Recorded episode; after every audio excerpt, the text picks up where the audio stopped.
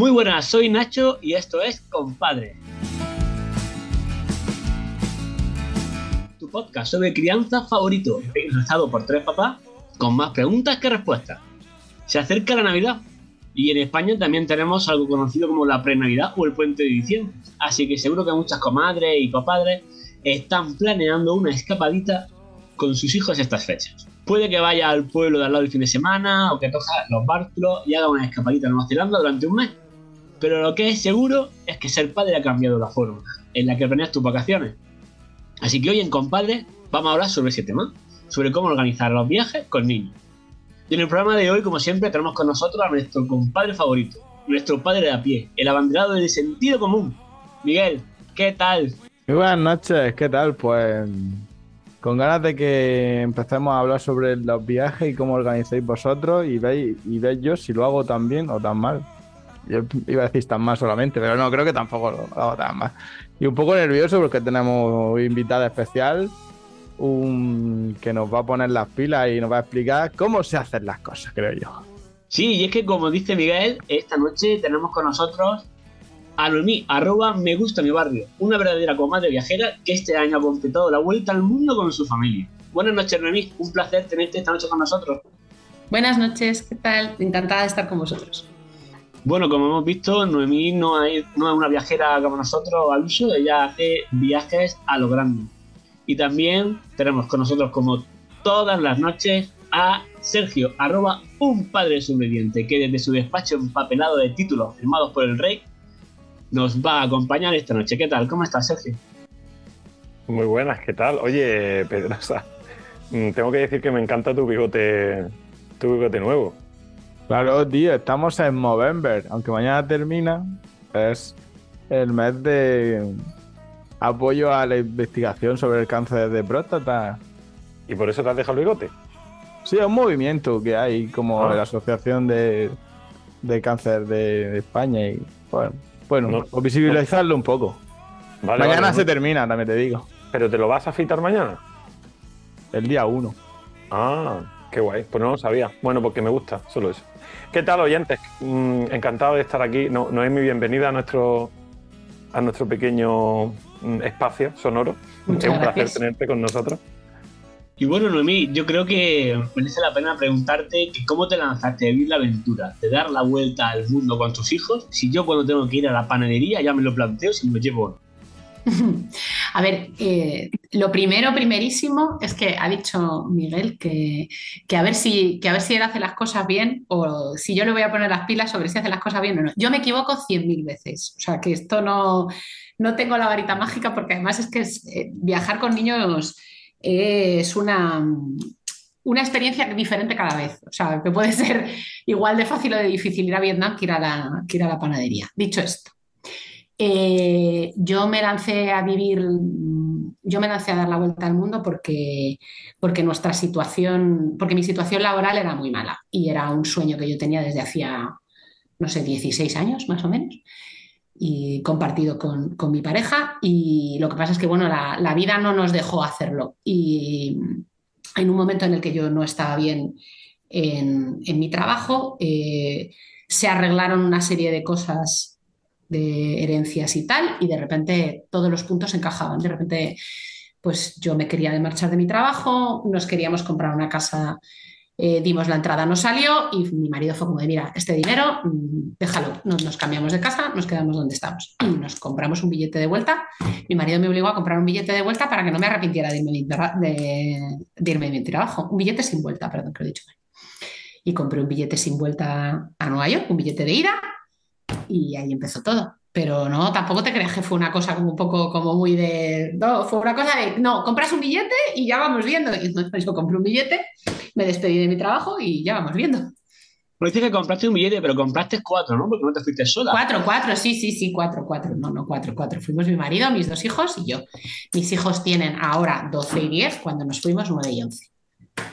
¿Y cómo se tomaron ellos esta aventura? A ver, a ella, a mi niña pequeña, le costó un poco porque siempre ella es, es, es una persona muy, muy de rutinas, muy, de, muy cuadriculada. Entonces, este, esto de ahora de repente nos vamos y no sé dónde nos vamos y no sé qué va a pasar, ni sé si voy a volver a mi colegio, ni a mi casa, ni nada, lo lleva regular. Pero bueno, poco a poco, cuando lo bueno que tiene es que cuando entra en una idea ya se tira en plancha. Mi hijo no, mi hijo le da igual, a mi hijo fue como de, sí, venga, pues nos vamos porque a él, a, él todo lo que sea, a él le da igual, a él todas las aventuras le, vienen bien, la verdad, da, gusto con él. Luego me echa de su habitación, pero, pero las aventuras le, van muy bien. Bueno, entonces vemos que la familia viajera, en este caso, eh, se hizo, no nació, porque antes de este gran viaje, ¿erais muy viajeros? ¿Hacíais escapaditas o erais también de hacer grandes viajes? No de este tipo, claro, pero algo similar siempre hemos sido una familia en movimiento. O sea, a mí me gustaba mucho viajar. La verdad es que, claro, cuando éramos, yo soy muy mayor, cuando éramos pequeños no se llevaba que viajara a nadie. Mi clase viajaba uno, un niño de mi clase se iba fuera de vacaciones, los demás íbamos al pueblo de tus padres o a la playa de tus padres y fin. Pero sí que es verdad que tuve la suerte de, entrar en, de empezar a trabajar en un, en un periódico en el que se viajaba mucho y en el que me daban mucha oportunidad de viajar. Entonces ahí empecé Empecé a viajar, luego seguí viajando con mi marido, viajamos bastante. Y cuando me quedé embarazada entré un poco en pánico de, ay Dios, que esto se me va a acabar. Pero no, se acabó. Eh, al año y medio, al año y medio me pasó una cosa muy rara, me tocó un crucero en un sorteo. ¡Qué suerte! Entonces, sí, la verdad es que sí. Mi hijo tenía 15 meses y agarramos la maleta y nos metimos. Dijimos, bueno, esto es como un apartamento que se cambia de sitio por las noches. Vamos a ver qué pasa. Y esa fue la primera vez que viajamos los tres, porque mi hija no había nacido. Y ahí empezamos y ahí seguimos, y ahí continuamos. Pues mira, a mí esa edad para viajar con niños 15 meses me parece cómoda, porque al final es como que lleva un bulto más de equipaje de mano. Es un fardo, claro es llevar un fardo. O sea, esa, yo luego me fui con mis hijos a, Croacia y tenían 5 y 3 y bueno, más o menos. O sea, porque mi hija es muy rabietera y, está todo el día quejándose, pero si no, son fardos. ¿Qué varado tú quieres? Cerca de cuando Abril tiene cerca un año, se nos ocurrió meternos en un avión para Frankfurt y la idea no fue mal, pero bueno, era un fardo, como decíais vosotros, pero un fardo que lloraba. Y si llora intensamente en, el avión, es bastante estresante. Entonces la vuelta fue dura, porque la gente nos miraba con cara de os odiamos mucho a todos. Y, y entonces, pues depende, puede ser cómodo, pero también siempre se pueden dar situaciones complicadas que hay que gestionar, ¿no? Mm, con Miguelito fuimos a la... con cinco meses a Londres yo creo que no es lo más recomendable cuando vives en Almería, que hace calor el 31 de diciembre y te vas a Londres a ver los mercados navideños. Cuando tenía cinco meses, de hecho, en el, en el viaje de en el billete del niño no pudimos poner la fecha de nacimiento, no había nacido cuando compramos billetes. Eso de que haya billetes baratos una vez al año en Almería no hace polvo, ¿eh? Volvemos medio tontos. Yo la verdad que esto me hace gracia lo del frío, porque en, eh, en, Almería en diciembre no hace frío, pero es imposible poner más ropa a un bebé, imposible. Si tú vas, me imagino que esto será muy relativo. En todos lados abrigarán mucho a los bebés en invierno. Yo lo que me pregunto es, un almeriense que abriga como abrigamos a nuestros bebés en diciembre, ¿cómo lo abriga en Inglaterra? Es decir, ¿qué, qué tenemos más a mano? ¿Poner un calefactor en, en el carrito o cómo? Unas placas solares. Algo hay que hacer. Así que, ¿cómo, la, cómo arreglasteis con eso? Nada, ¿no? Asumíais que iba, iba a pasar frío, eh, Miguelito, y ya está. Pedimos mucha ropa prestada y amontonamos ropa encima del niño. Claro. la foto hay una cara al fondo, como una especie de tubo y es como se ven los ojos al niño. Un la estrella de Mark Simpson, de Maggie Simpson, que sabe esa estrella, puede ser esa la ropa de todos los días. fue, fue gracioso. Lo bueno es que íbamos mucho y el fardo iba pasando de mano en mano. Se cuidó entre todos. Eso es un poco de trampa, ¿eh, Miguel? Tú siempre juegas ahí la carta de la conciliación, de esa tribu que tienen a todo alrededor, que te cuidan al niño, que parece que viva en una tribu africana y lo vas pasando de una a otra y te lo cuidan. Y, tío, estoy muy enfadado contigo con ese tema. ¿Pero es envidia? ¿El, enfado de envidia o...? Las dos cosas. Vale, vale. Entonces, vamos a ver si nos ponemos de acuerdo de cuál puede ser la mejor edad para viajar con los niños. Mimi, tú que tienes más experiencia que nosotros, tanto por horquilla de edad de los niños como por historia viajera. Pues mira, te diría que ninguna o todas, lo que prefieras. Depende mucho de la familia. el- o sea, al final, si, te- si a la familia le gusta, si a la familia le gusta viajar, vas a viajar, tengan la edad de los niños que tengan. Si no te gusta, te va a parecer una tortura, tengan uno, tengan siete o tengan 19. Es que te va a parecer horrible. Y es verdad que eh, hay que ser, hay que tener unas dinámicas familiares eh, muy trabajadas para ir de viaje. Quiero decir, eh, al final, esto pasa, pasa con las parejas también. Dicen que las parejas se divorcian después de las vacaciones. ¿Por qué? Pues porque si no has hablado todo el invierno y de repente te pegas 15 días mirándote cara a cara, así a los ojos todo el rato, pues sí, luego te divorcias porque es que no hay quien te aguante, pero porque te has pegado todo el invierno sin hablar. Pues yo pienso que no, es que no es que mi familia sea modélica en absoluto, pero sí que es verdad que si intentas eh, cuidar un poco las dinámicas familiares, charlar, enterarte de lo que les gusta a tus hijos, de lo que mm, cuándo se cansan, cuándo no, tienes más probabilidades de éxito. Y eso da igual la edad que tengan. Da, es, es- es lo mismo porque con 5 o con 7 o con 12 vas a saber cómo llevarles, digamos, o vas a intentar saberlo. Que luego dirán que no, pero lo- por lo menos lo intentas. Sí, el gran Sí, problema es que los niños luego no te puedes divorciar cuando vuelves a casa, con tu pareja sí. Ya, pero- ya, ya, ya, ya, ya. Eso es, eso es una puñeta. No te puedes divorciar de los niños, pero puedes aprovechar para divorciar de tu marido y encasquetárselo a ellos. Y una semana cada uno. Mira, yo No, lo único que deseaba solución. cuando volvíamos era tener una puerta que cerrar. Era lo único que deseaba. ¿Ves tú? Cosas que apuntas cuando vas en caravana. Ey, La cara- Eso, ahí va, tienes que apuntar muchas cosas de esto no lo tolero, esto sí lo tolero. Pero la, Yo, yo eso lo practico en casa mucho, cago con la puerta abierta. Y ya con eso ya me da igual todo. sí, sí, ya es- esa es un poco la barrera pues de- yo, yo pienso que ese pestillo es indispensable para la salud mental. O sea, tú poder cerrar la puerta y cerrar ese pestillo y que se queden al otro lado es maravilloso. ¿Sabes cuál es el problema, Noemí? Sí. Que los nuestros son pequeños. aporrean la puerta y te gritan desde el otro lado. es más Y estresante todavía. No, no, y los míos también, y los míos también. O sea, que no te creas que es que los míos son unos almas cándidas que dicen, ay, mamá, no, no, no, no, no, que mi hija se tiró cinco minutos el otro día con 10 años aporreando mi puerta. Pero, mm, pero yo la los de puerta la Noemí tengo tardan cerrada. más dentro. Los de Noemí tardan más dentro. Claro. Pues eh, solución, insonorizar la puerta también, yo qué sé, ya que estamos, hacemos un, un espacio seguro de padres, ¿no? Podríamos, una como en las habitaciones estas del pánico, pero en vez de para ladrones, para los hijos endemoniados. Se puede hacer Para eso. los padres que quieren esconderse. Pues, eh, Pero vamos, que, que volviendo a lo de antes, de verdad que si, si una familia quiere viajar, pues se trae a toda su tribu como Miguel o, o se buscan distintas actividades para hacer en destino que le gusten a todo el, que le gusten a todo el mundo. Es que también hay que tener en cuenta que no tienes que hacer todos los checks. O sea, que uno cuando viaja en pareja se pone como una agenda muy, muy, muy, muy, muy apretada porque tiene que ir a Londres a ver todos los checks. La Torre de Londres y el Big y el Palacio de Buckingham y Westminster y no sé qué, y tiquití, y tiquití. Pero cuando vas con niños, pues te tienes que hacer a la idea de que no vas a hacer todos los checks. Porque igual se quedan mirando unas palomas 25 minutos.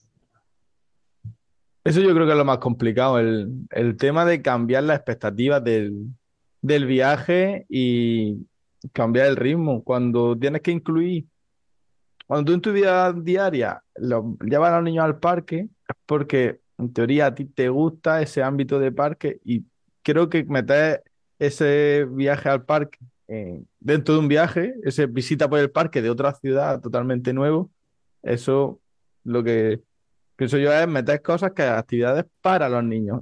No hacer, no un- tú normalmente vas al museo, vas a ver el Big Ben y, ir con los niños, sino hacer cosas específicas para niños. En los viajes eso es lo que no, nos cuesta y, y después lo de pues no ver la vida nocturna o sabes que resignarte a, a que te vas a perder cosas, que vas a tener que ir otro día. Eso una pareja de conocidos nuestros aquí en Torrevieja eh, les pasó justo lo que estás diciendo. Eh, hicieron, cuando tenían el niño, hicieron un primer viaje con el niño en, modo fardo. Eh, por eso tendría 15 meses, iba en el carrito, pues llevaba un bulto más. Eh, no tenés que facturarlo, así que salía económico. Pero un año después fueron a Oporto y hicieron una, una lista, mm, como estamos diciendo, quiero ver la catedral, quiero ver la plaza. quiero Claro, el niño, cuando llevaba media hora en la catedral, pegaba unos gritos que con, con aquella acústica, pues imaginaros, pues todo Oporto se enteró de que, de que Marco estaba enfadado en la catedral. Mm. Es que el equilibrio, como dicen los piratas, el equilibrio es imposible. Es muy difícil, muy difícil equilibrar tus actividades con las de los niños. Entonces, tienes que también tener en cuenta. Yo, por ejemplo, odio ir al parque. Lo odio con todo mi ser. O sea, mm, no, me gusta nada. Sí, sí, sí, que me maten. O sea, yo que soy muy pro parque. Uy, yo, soy, yo lo odio, odio el parque, a muerte. Afortunadamente ya me ¿Pero esto desde siempre, Noemi, o tuviste una mala experiencia en algún momento? No, no, desde siempre, desde siempre. O sea, yo para mí era el, el colmo del aburrimiento, porque horroroso. No sé, no sé qué me pasa a mí con el parque, pero yo me aburro muchísimo. Y entonces, también es que mis hijos son muy demandantes, entonces tú les llevas al parque a ver si juegan y tus hijos es como de, mamá, súbeme, mamá, bájame. Bueno, en Pero no sé, yo me, me, me parecía horrible. Entonces yo prefiero gamificar un viaje con mis hijos y llevarles, que lo hemos hecho, eh, un librito que dice, vamos a contar cuántas torres hay en Múnich. Y ahora la vamos a dibujar. Y ahora nos vamos a poner en el carrillón de Múnich a ver los muñequitos que salen. ¿Y quién sale? ¿Y qué veis? ¿Cuántos animales hay? Yo prefiero hacer eso 50 veces a ver un parque. Porque yo, es bastante pro, pero mola, pero, es, muy, pero es divertidísimo. Es divertidísimo, eso lo hicimos en Alemania. Entonces llevábamos un, cacharrito, y éramos, eran, porque eran cuatro niños, además íbamos con unos amigos. Y, entonces, eh, si completaban todos los puntos que tenían que hacer, les tenían helado. ¿Eso con qué edad fue, Noemí? Tenían, pues fue 2018, con lo cual mi hijo tenía siete y mi hija cinco y las hijas de mis amigos, eh, la mayor siete y la pequeña era muy chiquitita, la pequeña era un bebé. Y oye, le cogieron un aprecio a las audioguías de los castillos, a los... Bueno, les encantaba todo. todo les... Vamos a buscar fitness, venga a buscar fitness. Y, les teníamos entretenidos sin necesidad, de, sin necesidad de tener la cosa de, oh Dios mío, no encuentro un parque. Porque iban por la ciudad ahí haciendo, y ahora nos vamos a sentar aquí y vamos a pintar. Venga, nos vamos a sentar aquí y nos vamos a pintar.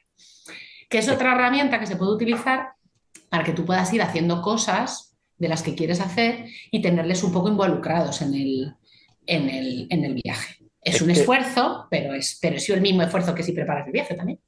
Es que te digo una cosa, lo que estás planteando no solo me lo apunto, porque me parece una idea brutal y nunca se me había pasado ni por la cabeza. Es que eh, me, me, parece un modelo de negocio alucinante. Si es que no existe ya libros, en serio, que serían como una especie de guías turísticas hechas para niños de distintas ciudades, donde tienes como tú, como tú, como dices tú, la gamificación. Yo eso si existe no lo conozco. Y me hay cosas, hay cosas, hay, cosillas, ¿no? Sí, dentro, dentro, de las cosas que si queréis luego os cuento de mi proyecto nuevo.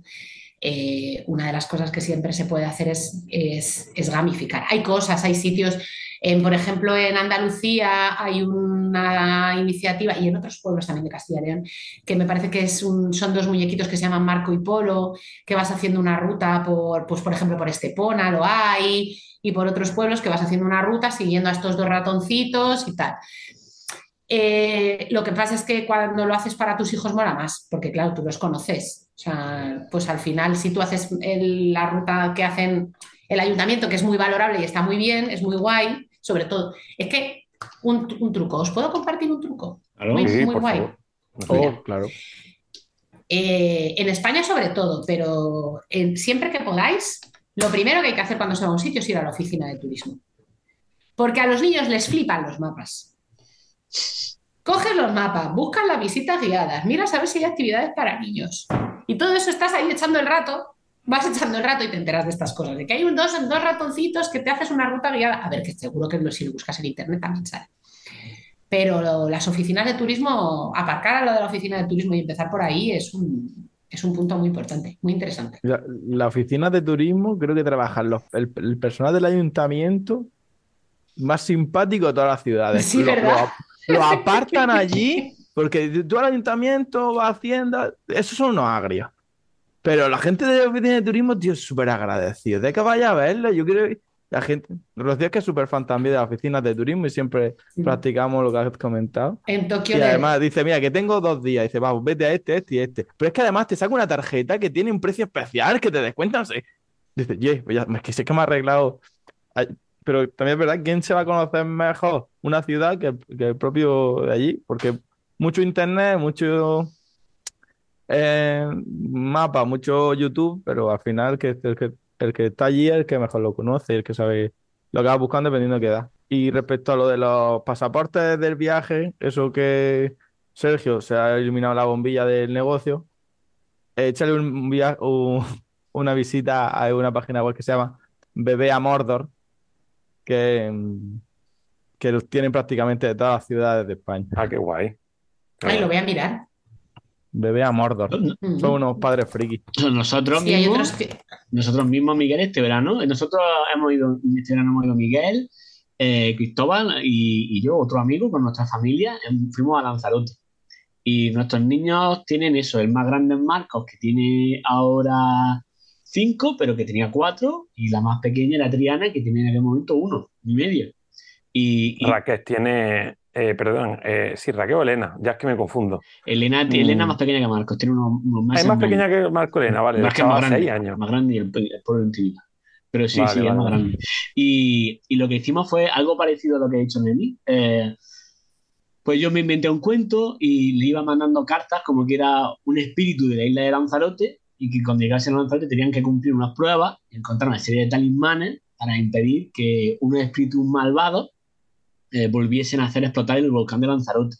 Entonces, claro, les mandé un mapa, como dice Noemí, que también les mola mucho los mapas. Mapa- le mandé un mapa por correo y le mandé varias cartas eh, con el cuento. Y claro, cuando llegamos allí, pues ya, ah, pues esto es lo que decían los espíritus. Porque claro, íbamos a Lanzarote, íbamos a ver piedras.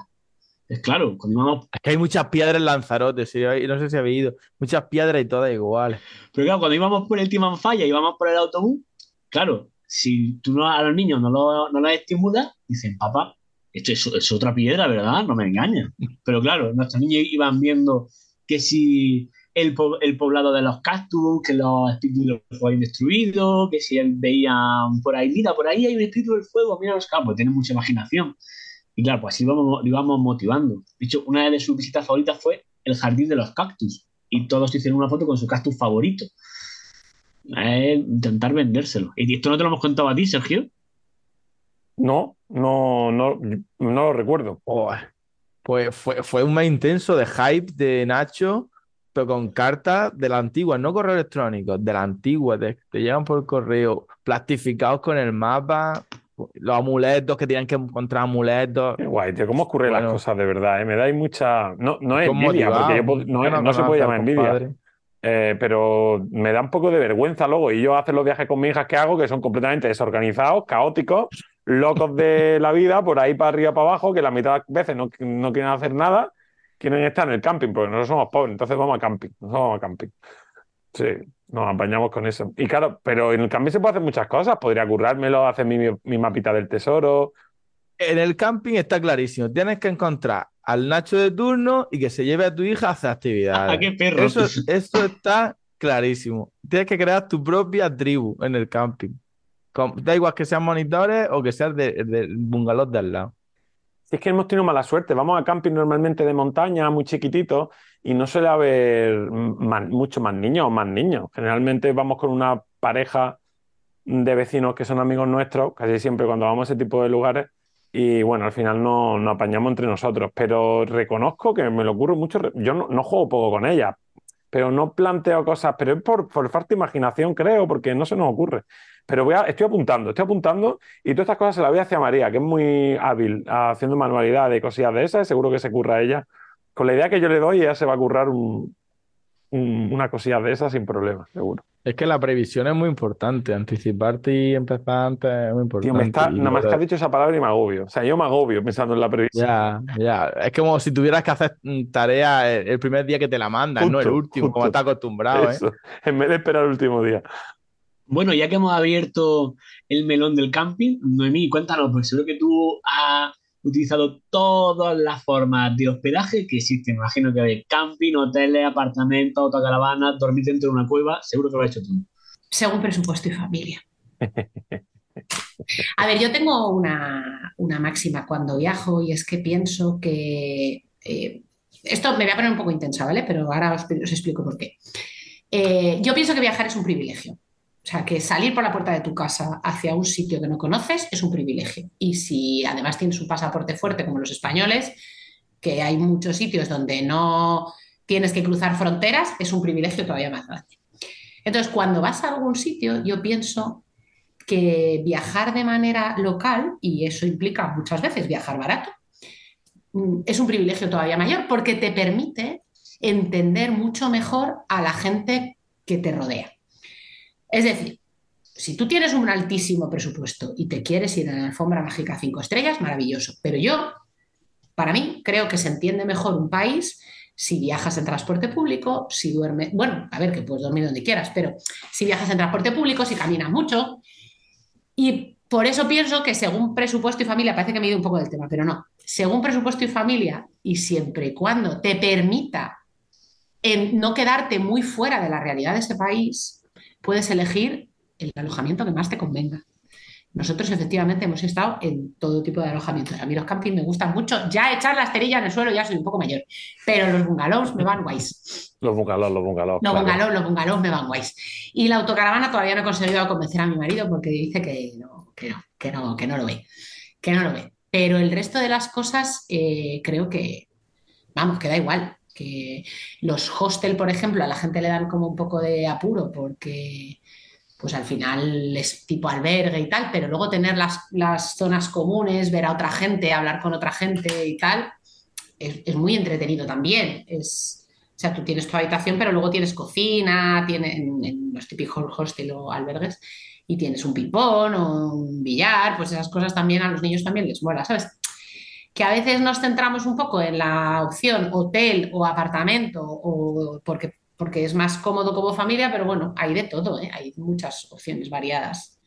En Europa se usa mucho el tema de, los hostels o, lo de mm, bed and breakfast, que es una casa de el, dueño de la casa y te alquila la, habitación y te pone el desayuno y, hombre, charla te da un poco y te puede guiar a hacerte de oficina de turismo, el propio... Sí, es que es lo que os digo, que cuando tienes, cuando estás en un alojamiento que te, o en, o viajas de una manera que te permite tener contacto, siempre que no pongas en riesgo tu seguridad y tu salud, pero siempre que puedas estar en contacto con la, con la cultura local, mejor.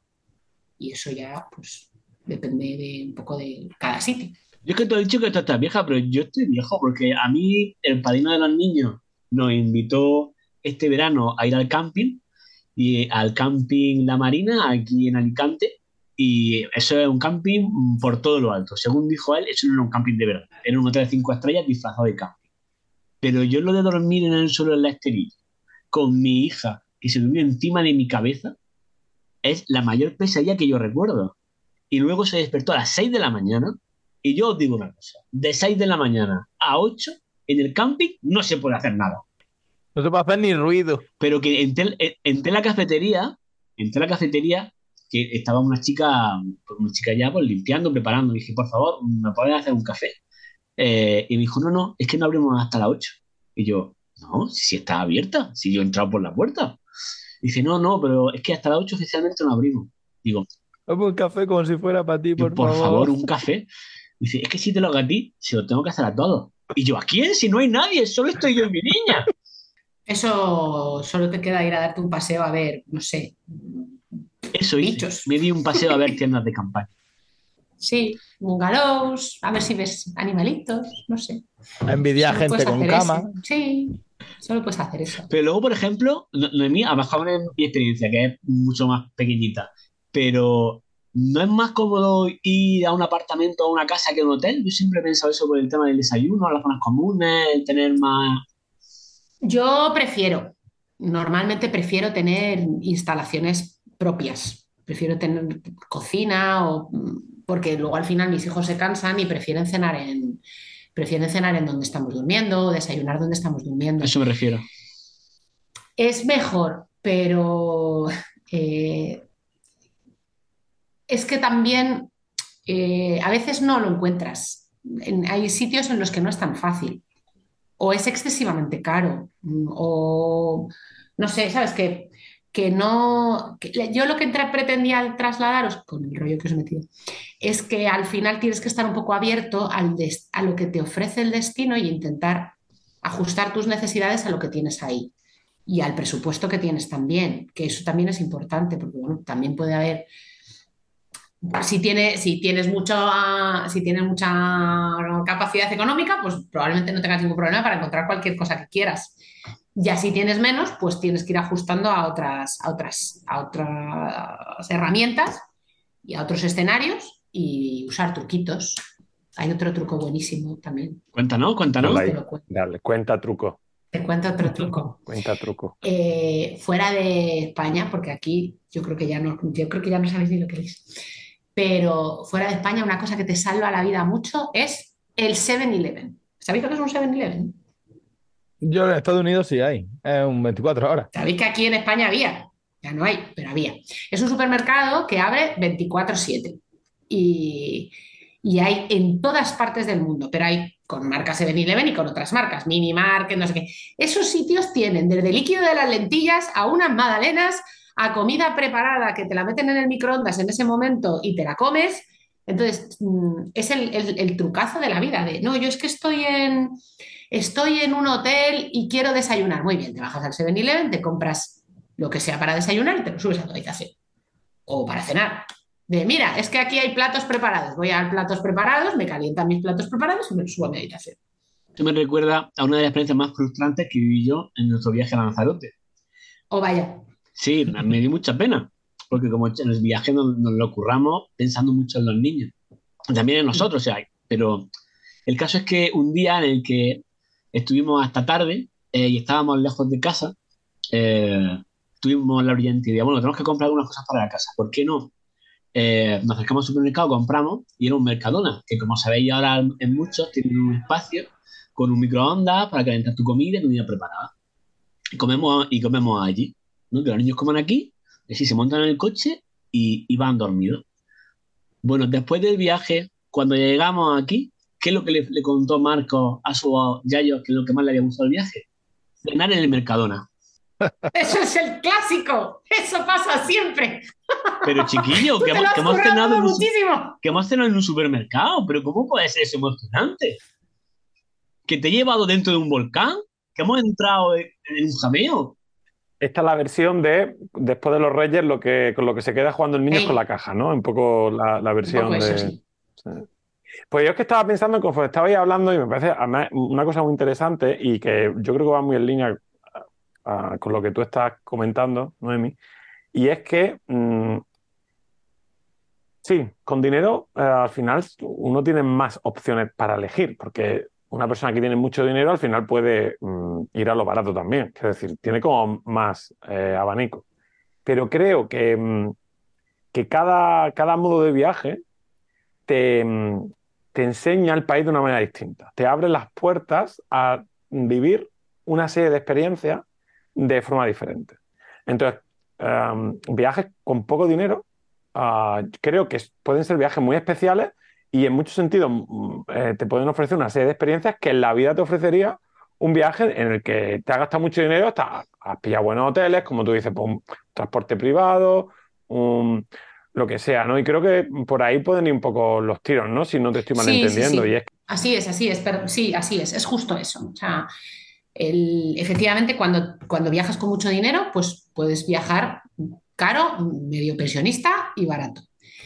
Cuando viajas con poco dinero también, em, mis hijos han aprendido mucho en este viaje. Una de las cosas que más he aprendido es lo que valen las cosas. Lo que valen las cosas y las diferentes realidades que hay en otros países que no son el nuestro.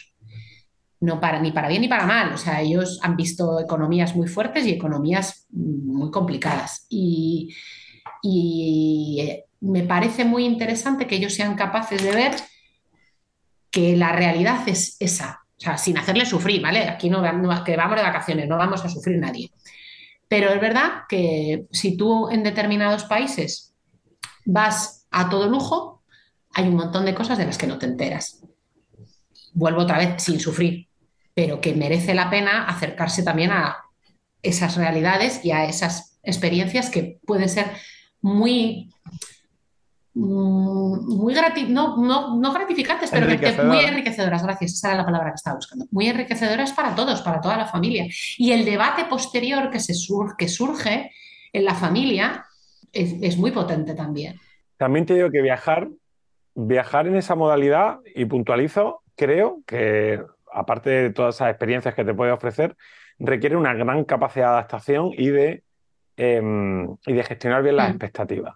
Porque al final me imagino que viajando en esas condiciones, mm, la única manera de abrirte a experiencias es probar muchas cosas y de muchas cosas que pruebes, me imagino que también habrá, muchos descalabros, me imagino. Y esa capacidad de gestionarlo y de sacar lo bueno o de, o de a lo mejor de cada día intento una cosa maravillosa y quedarte con eso, no sé, de- de- también es una capacidad y es una habilidad. Ver, yo para que nadie me malinterprete de los que me están oyendo, en ningún caso, eh, en ningún caso hemos pasado penurias en ningún sitio. A ver, es que hay gente que llama penuria a estas tres horas esperando el autobús con, con 30 grados. Pues sí, hace calor y son tres horas que está ahí de plantón. Pero eso la gente se tira los pelos y dice, es que si tú centras en tu, que tu día ha sido esas tres horas y el resto del día lo tiras por, porque tu actitud es negativa, porque te, te, te metes en eso, pero eso no se considera penuria, tienes que tener un poco de resiliencia. Sí, porque yo que he estado siguiendo un poco Noemí, sí que sé que, por ejemplo, en, en la aduana cuando llegaste a Nueva York, sí que hiciste una buena cola, o que la llegada a Egipto no, no fue como pensabais, Es ¿no? Te echaste ahí unos días en el apartamento. Sí, efectivamente, sí, sí, muy bien, jolín. Sí, en la cola de la aduana de Nueva York se me durmió Lola en brazos. Sí, estuvo muy bien, esa, esa estuvo muy bien, pero esa nos hubiera dado igual, así ya podíamos ser millonetti. Es que nos hubiéramos comido la cola igual. Y en Egipto es que veníamos muy manos de la India. Eh, mm, yo creo que Guille y yo cogimos COVID y Guille es mi hijo mayor. Y Guille tenía, el pobre, como le gusta mucho la aventura, que es lo primero que he dicho, con sus treinta y pico de fiebre, se fue a ver el Taj Mahal porque dijo que no se quedaba en el hotel porque es que no podía quedarse en el hotel. Y estaba malísimo, malísimo. Como un puerro el pobre allí, o sea, fatal. Y me lo pegó a mí, yo volé de la India a Egipto, que son como, no sé, 14 o 15 horas, no me acuerdo, con treinta y pico de fiebre. Además, yo no tengo nunca fiebre, con lo cual en cuanto me sube un poco me pongo fatal, a morir. Y luego empezamos, pues eso, el estómago, todo lo que quieras. Entonces tuvimos la grandísima suerte de otro tipo de alojamiento, intercambio de casas. En el Cairo teníamos un home exchange, un intercambio de casas. Entonces nos acogió un señor, Cairota, que nos dio de cenar, cena de, cena de comida egipcia, que nos puso en nuestros dormitorios y que se marchó. Y entonces yo tenía un baño de verdad, con mi cama de verdad, con mi sofá de verdad, mi Netflix. Era como de Dios mío, qué maravilla. Claro, porque eh, eh, estar mala en un hostel no tiene que ser igual de cómodo que estar mala en el apartamento. No, no, claro, claro. O sea, yo pensé, digo, me ha venido aquí, vamos, el, el milagro de, el milagro de la vida ha venido aquí a, cuida- a cuidar de mí, de, ay, pobrecita mía, que estás muy cansada y muy mala, ven aquí, siéntate en el sofá de Julius y quédate ahí dormir, quédate ahí muerta. Joder, 48 horas estuve sin salir, ¿eh? No podía. No podía. Me moría. Pues pre- precisamente iba a aprovechar para, para preguntarte sobre eso, si lo habías probado, porque es una cosa que a mí me llama mucho la atención. Nunca lo he hecho, no lo he hecho porque mi mujer dice que pasa de que aquí venga nadie. Digo, tío, unos días. Y eso, eh, no sé si lo habrás probado más veces, el tema del intercambio de casas, dos veces. ¿Y las experiencias cómo han sido? Maravillosas. La, mi, mi, mi inquilina anfitriona del último viaje quiere ser mi amiga. O sea, es encantadora. De verdad es maravillosa, Pilar. Y, luego, y este señor Julius, el egipcio, eh, no hicimos intercambio. A ver, cuando haces intercambio de casa lo puedes hacer de dos maneras. Puedes hacer intercambio eh, recíproco o puedes hacer un intercambio con una cosa que le llaman guest points. Nunca puedes hacer intercambio con, con dinero, no puede haber intercambio económico. Entonces, cuando tú, al- cuando tú prestas tu casa pero no vas a otra, se generan estos guest points que tú luego puedes gastar en otro sitio. Entonces, nosotros teníamos guest points de estos en el, para la del Cairo y cuando fuimos a esta segunda vez, que fue en Sevilla, hicimos intercambio recíproco. Y yo, vamos, yo estoy encantada. Yo otra, esta otra vez, aquí en mi caso es mi hija la que dice que ni hablar va a entrar nadie en su habitación. Pero, pero por, para nosotros es una plataforma, y tenemos muchos amigos que lo hacen, ¿eh? no somos solo nosotros. Es una plataforma súper segura y al final las familias, sobre todo las familias, bueno, es que lo tendríais que ver. Las familias que intercambian son de nivel económico medio alto, casi todas. Entonces, es que hay mucha gente que te dice, no, es que yo tengo un apartamento en Sydney y si no tienes un ático en Nueva York y un, o un penthouse en París, no te lo intercambio. Y tú, bueno, venga, vale, gracias. O sea, hay mucha... Gracias por hablarme, ¿no? Claro, exacto, gracias por no ocupirme. O sea, sí, sí. Es un poco ese palo. Entonces, o sea, que hay de todo, pero en general eh, las familias son de, tienen un nivel sociocultural tirando a medio alto por, por eso, pues porque tienen una, una, experiencia digital, un conocimiento digital alto, un, no sé, una serie de cosas. Y normalmente las casas a las que van es que se no es que se parezcan físicamente, pero que se parecen mucho a la tuya, que tú vas y o sea, que las cosas que tienen son como las tuyas. Y si yo no voy a andar en el armario, en el cajón de la ropa interior de nadie, entiendo que nadie va a andar en mi cajón de la ropa interior, entiendo. Al final yo creo que este tipo de, de plataformas de, economía alternativa o algo parecido como a mí me pasaba con, con BlaBlaCar. A mí la gente cuando dice, ¿pero en serio vas a montar a gente que no conoces en tu coche? ¿Y si es un psicópata? Y, ¿Y si es una persona normal que necesita que la lleve de Almería a Murcia? Porque no, porque la gente que utiliza esta plataforma son como tú, que puede haber algún bicho raro. Claro que te puede encontrar un bicho raro. Y en tu trabajo también puede haber algún bicho raro. En mi trabajo hay mucho. Ya. informático, informático eres. Bueno, pues Rocío, Rocío también ha salido a la calle a recoger las ideas de la legión de oyentes. Así que, Miguel, dale paso y vamos a ver qué nos cuenta nuestra reportera más dicharachera. Hola, compadre. Eh, aquí estoy un día más. La verdad que el programa de hoy me gusta mucho porque yo no sé si os ha pasado a vosotros. A mí, desde luego, que me pasaba cuando era más jovencita y, viajaba y veía a esos padres con cargas de niños, con las maletas. Y decía, madre mía, qué follón tiene que ser lo de viajar con niños pequeños. Pero mm, es cierto que a día de hoy me gusta viajar con ellos y me gusta echar los pañales, los juguetes de la patrulla canina y todas estas cosas.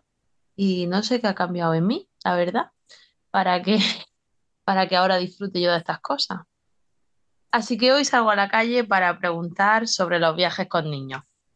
¿Ha cambiado tu forma de viajar o el tipo de vacaciones que planeas desde que tienes niños? No es lo mismo un viaje con los niños que nosotros solos intentamos buscar algún tipo de parque o museo que sea adaptado para ellos. Intentamos llevar un montón de, de jueguecitos, jugar con ellos, que ellos lleven los mapas. Eh, incluso hay una aplicación incluso de buscar tesoros por ciudades, que está muy chula. Eh, y eso, busca intentar que sea lo más menos posible, sobre todo para ellos. Nosotros nos gusta viajar en coche porque creemos que nos da más independencia cuando llega al destino y que se adapta muy bien a lo imprevisto. Ya sabes que cuando estás con niños, pues lo que planeas para un día, pues puede ser que se tuerza por completo. Entonces creemos que el coche eh, como que responde mejor a esos cambios de última hora que, por ejemplo, un billete de avión o algo que ya tengas comprado que sale a esa hora y ya está la manera de, viajar cambia un montón con niños que sin niños. Antes eran planes mm, más intensos y ahora son planes más tranquilos y buscando siempre alguna actividad para, para que los niños estén entretenidos, porque no se puede hacer un viaje súper cultural eh, con, con niños de 3, 4, 2 años porque se aburren como un auto. Pues me ha quedado claro. Lo que hay que hacer es buscar planes para ellos. Yo también creo que es una oportunidad también para nosotros para vivir los viajes de otra manera que a lo mejor como adultos sin niños no los viviríamos, de ver parques que no nos pararíamos en otras situaciones y de tener experiencias vividas desde su ojo, que al final también es una oportunidad para nosotros. Bueno, vamos a la siguiente pregunta. ¿Qué tips o trucos dirías que tienes para que los viajes con niños te permitan disfrutar y sean más o menos para ellos? Una mochila, una mochila chiquitita, donde pues llevan su agua, su comida, mm, el desayuno, la merienda, lo que toque en el viaje. Y luego cada una lleva los juguetes pequeñitos que quieran llevarse. Siempre le tenemos como una bandejita mm, donde ellas pueden, pues, un montón de folios, una libreta cada una, con sus lápices, su estuche, en súper equipado. Y luego en el móvil descargamos las series que a ella le gustan, de Netflix o de donde sea, y aguantan un montón. Y bueno, y la banda sonora eh, que ellas elijan, ellas tienen su lista de Spotify y en la que va sonando casi todo el viaje. Si es en coche, mm, salir de madrugada para que vayan durmiendo. Si es en avión, adaptar los horarios para intentar que vayan durmiendo en el avión. Y si no, pues un arsenal de juguete en el avión. Y luego siempre una, una muda en el equipaje de mano, porque la puedes liar y en cualquier momento mm, hace falta una muda. Espero, compadres, que tengáis papel y lápiz y hayáis apuntado todos estos esenciales de viajes con niños, porque la verdad que son súper útiles. Yo voy a añadir uno que me han chivado así fuera de cámara y os lo voy a decir en exclusiva. ¿eh? Si vuestro hijo tiene algún juguete favorito, lo podéis esconder unas dos semanas antes del viaje, de manera que en el momento del viaje será cuando redescubran el juguete, vuelvan a jugar con más ilusión y eso va a dar bastante más margen de tiempo para que el coche o el avión o el medio de transporte que hayáis elegido llegue a destino. bueno, y para finalizar este reportaje, he querido acordarme de los que no viajan, porque realmente nos estamos acercando a las vacaciones del año que son más caseras, las vacaciones de Navidad. Por eso, mi tercera pregunta es, ¿qué planeas para pasar las vacaciones en casa?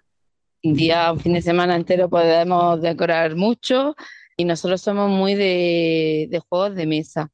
Hacemos postales navideñas, sobre todo para los abuelos y titos, y luego ya vamos incluyendo amigos conforme nos va dando tiempo. Tiramos mucho de eh, cosas en casa, plan en casa, en casa de amigos, amigos que se vienen a casa. Hacemos muchísimas manualidades de, de, Navidad, tanto a las niñas como a mí nos gusta mucho la época de Navidad, entonces hacemos un montón de cosas navideñas, películas navideñas, todo Navidad. Entonces como que es más guay. Pues sí que guay. Esto es lo que opinan las comadres, esto es lo que opinan los compadres y así se lo he contado. Me voy, no sin antes agradecer a todos los que han colaborado en este reportaje y recordar que estamos en Instagram, que podéis hacernos vuestras preguntas para el consultorio de Sergio y como siempre, si no me despiden, nos vemos en el siguiente programa de Compadres Podcast. Muchas gracias Rocío por esta entrevista y como siempre por llevarnos todas nuestras redes sociales, que como he dicho, eh, allí podéis contactar con nosotros e interactuar. Bueno, Noemí, ya has visto que el turismo de parque es algo que se impone en la familia, por mucho que no vaya contigo. Yo voy a morir en la, hoguera de las madres, y ya lo sé yo, pero no pasa nada, no importa. Yo lo tengo muy asumido hace mucho tiempo. Me gustaría incluir una idea que, que nos dio un, casi un compadre que tenemos también nosotros, que de vez en cuando ha colaborado, como es Pablo, que era el turismo de bibliotecas, tío, que lo comentó, no se ha dicho nada, y mm, eh, vamos, en la vida lo he hecho yo. Pero me gustó un montón la idea mm, y, estaba muy guay el turismo de biblioteca. Cada vez que iba a algún lugar, a alguna ciudad, siempre decía siempre, reservamos una hora al día para, para ir, para ir, a una, para ir a la biblioteca de la ciudad y ver qué tal. Eh, por tu expresión, Noemi, entiendo que tú eso lo has hecho. sí, lo he hecho con mis padres y lo he hecho con mis hijos. Sí y a librerías. Sí, sí, sí. Somos, sí. Quedamos casi como poco culturetas, pero sí es, es verdad. Es que nos, sí, nos gusta mucho, nos gusta mucho, nos gusta mucho leer y nos entretiene mucho, con lo cual es una actividad que, que la disfrutamos. Así que sí, sí. Pues, pero vamos, como cualquier otro sitio, no sé, cada uno. Perdón, Rocío fue a la biblioteca de, de, Nueva York, pero creo que es porque sale la serie de Sexo en Nueva York. Sale, sí, pero es muy bonita. Es muy bonita. Sí, pero eh, por lo menos si la biblioteca que está al lado de Brian Park no es muy para niños, mm. ¿eh? De todas maneras. Es que, sí. Bueno, por lo menos para mis niños, porque yo cuando voy con mis niños a la biblioteca voy a la zona infantil y en la biblioteca del Hospital de Valencia, por ejemplo, que es una biblioteca preciosa, que se vaya a Valencia, os aconsejo que la veáis, que está en el centro y está al lado de un parque, no sí, al lado de un parque. Eh, a condecorar.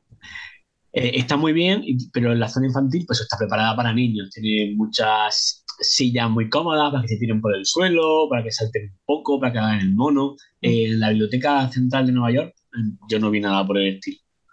No, pero es que la Biblioteca Central de Nueva York es un poco como si les llevaras a la Biblioteca Nacional. Claro. O sea, no es, no es lo que entendemos como una biblioteca como esa, como puede ser la de Eugenio Trías en el Retiro, que también tiene una zona maravillosa infantil, es que es otro concepto y otra cosa. Es que estás viendo otra cosa.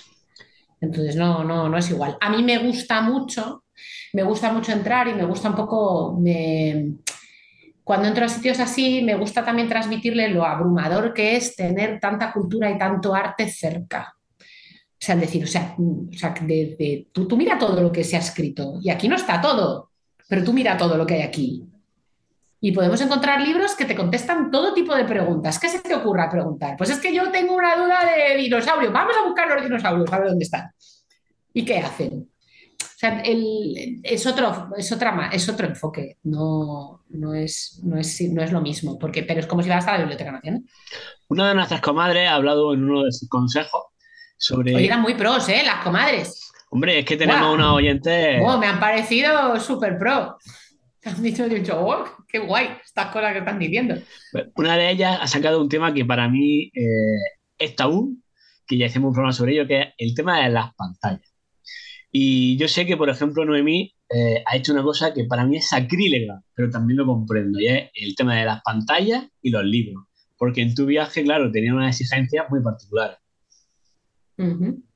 Nosotros solo llevábamos un tablet para cada uno, porque en el tablet lo llevábamos todo. En el tablet llevábamos, eh, aparte de mm, entretenimientos varios. A ver, cuando digo todo es todo, es desde las plataformas de las que veíamos series, eh, sus propios juegos para entretenerse, eh, sus libros del cole, porque ellos hacían el viaje estudiando, con lo cual llevaban sus libros del cole y sus libros de lectura. Y yo entiendo que a ti te parezca sacrílego. Pero... Yo es que lo de leer en una tablet, me da repelús. Ya, pero es que mis hijos así se han podido leer igual 15 libros en el viaje. Claro, es que si no era ¿Qué imposible. hago yo como me llevo 15 libros para cada uno? Ana de las Tejas Verdes, que leído mi hija. ¿Qué hago con Ana de las Tejas Verdes? Es que, y aparte es que ellos no soportan desprenderse de los libros. Nosotros no vamos a bibliotecas porque ellos quieren sus libros en su poder. Entonces no podíamos comprar nada, porque si comprábamos algo no era lo típico de me lo leo y ya lo intercambio por otra cosa. No, no, no, no. Ese, ese libro ya venía con nosotros el resto del tiempo. Y no saben lo que pesa un libro.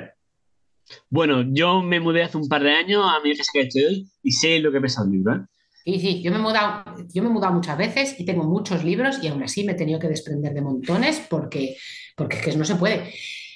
Eh, yo entiendo, hay, hay mucho, eh, mucho, mucha demonización de las pantallas y las comprendo, sobre todo cuando, y perdóname Sergio, que de esto seguro que sabes tú mucho más que yo, pero entiendo sobre todo cuando son pequeños. Yo, cuando son pequeñitos, eh, creo que no, no hay que exponerles a pantallas eh, más de en X momentos por X razones muy justificadas. Pero cuando van siendo más mayores, nosotros compartimos mucho tiempo en familia también haciendo cosas en pan con pantallas. Nosotros jugábamos a juegos de mesa en el tablet. Aunque llevábamos juegos de mesa, mira, no llevábamos libros, pero llevábamos juegos de mesa. Aunque llevábamos juegos de mesa, jugábamos a cosas en el tablet. Eh, ellos hacían investigaciones de los países a los que íbamos a visitar, hacían sus propias investigaciones con el tablet, buscaban la capital, el, la población, eh, la renta per cápita, eh, las provincias, los, ríos, todo ese tipo de cosas las buscaban con sus tablets y las, las, ponían en un documento que, que luego íbamos, íbamos elaborando durante, durante el camino. Eh, bien utilizadas me parecen una herramienta fantástica y yo lo siento, entiendo que en un avión no te apetezca nada ponerles una peli, pero llega un punto en el que es como de, mira, lo siento, vamos a claudicar todos. He sacado las merienditas, las cartitas, los juguetitos, los ositos, y como dice Sergio, te has puesto del revés. Y estás llorando todo lo llorable. Pues mira, que Dios me perdone y el señor de las pantallas también, pero yo te pongo una peli y aquí vivimos todos mucho más felices.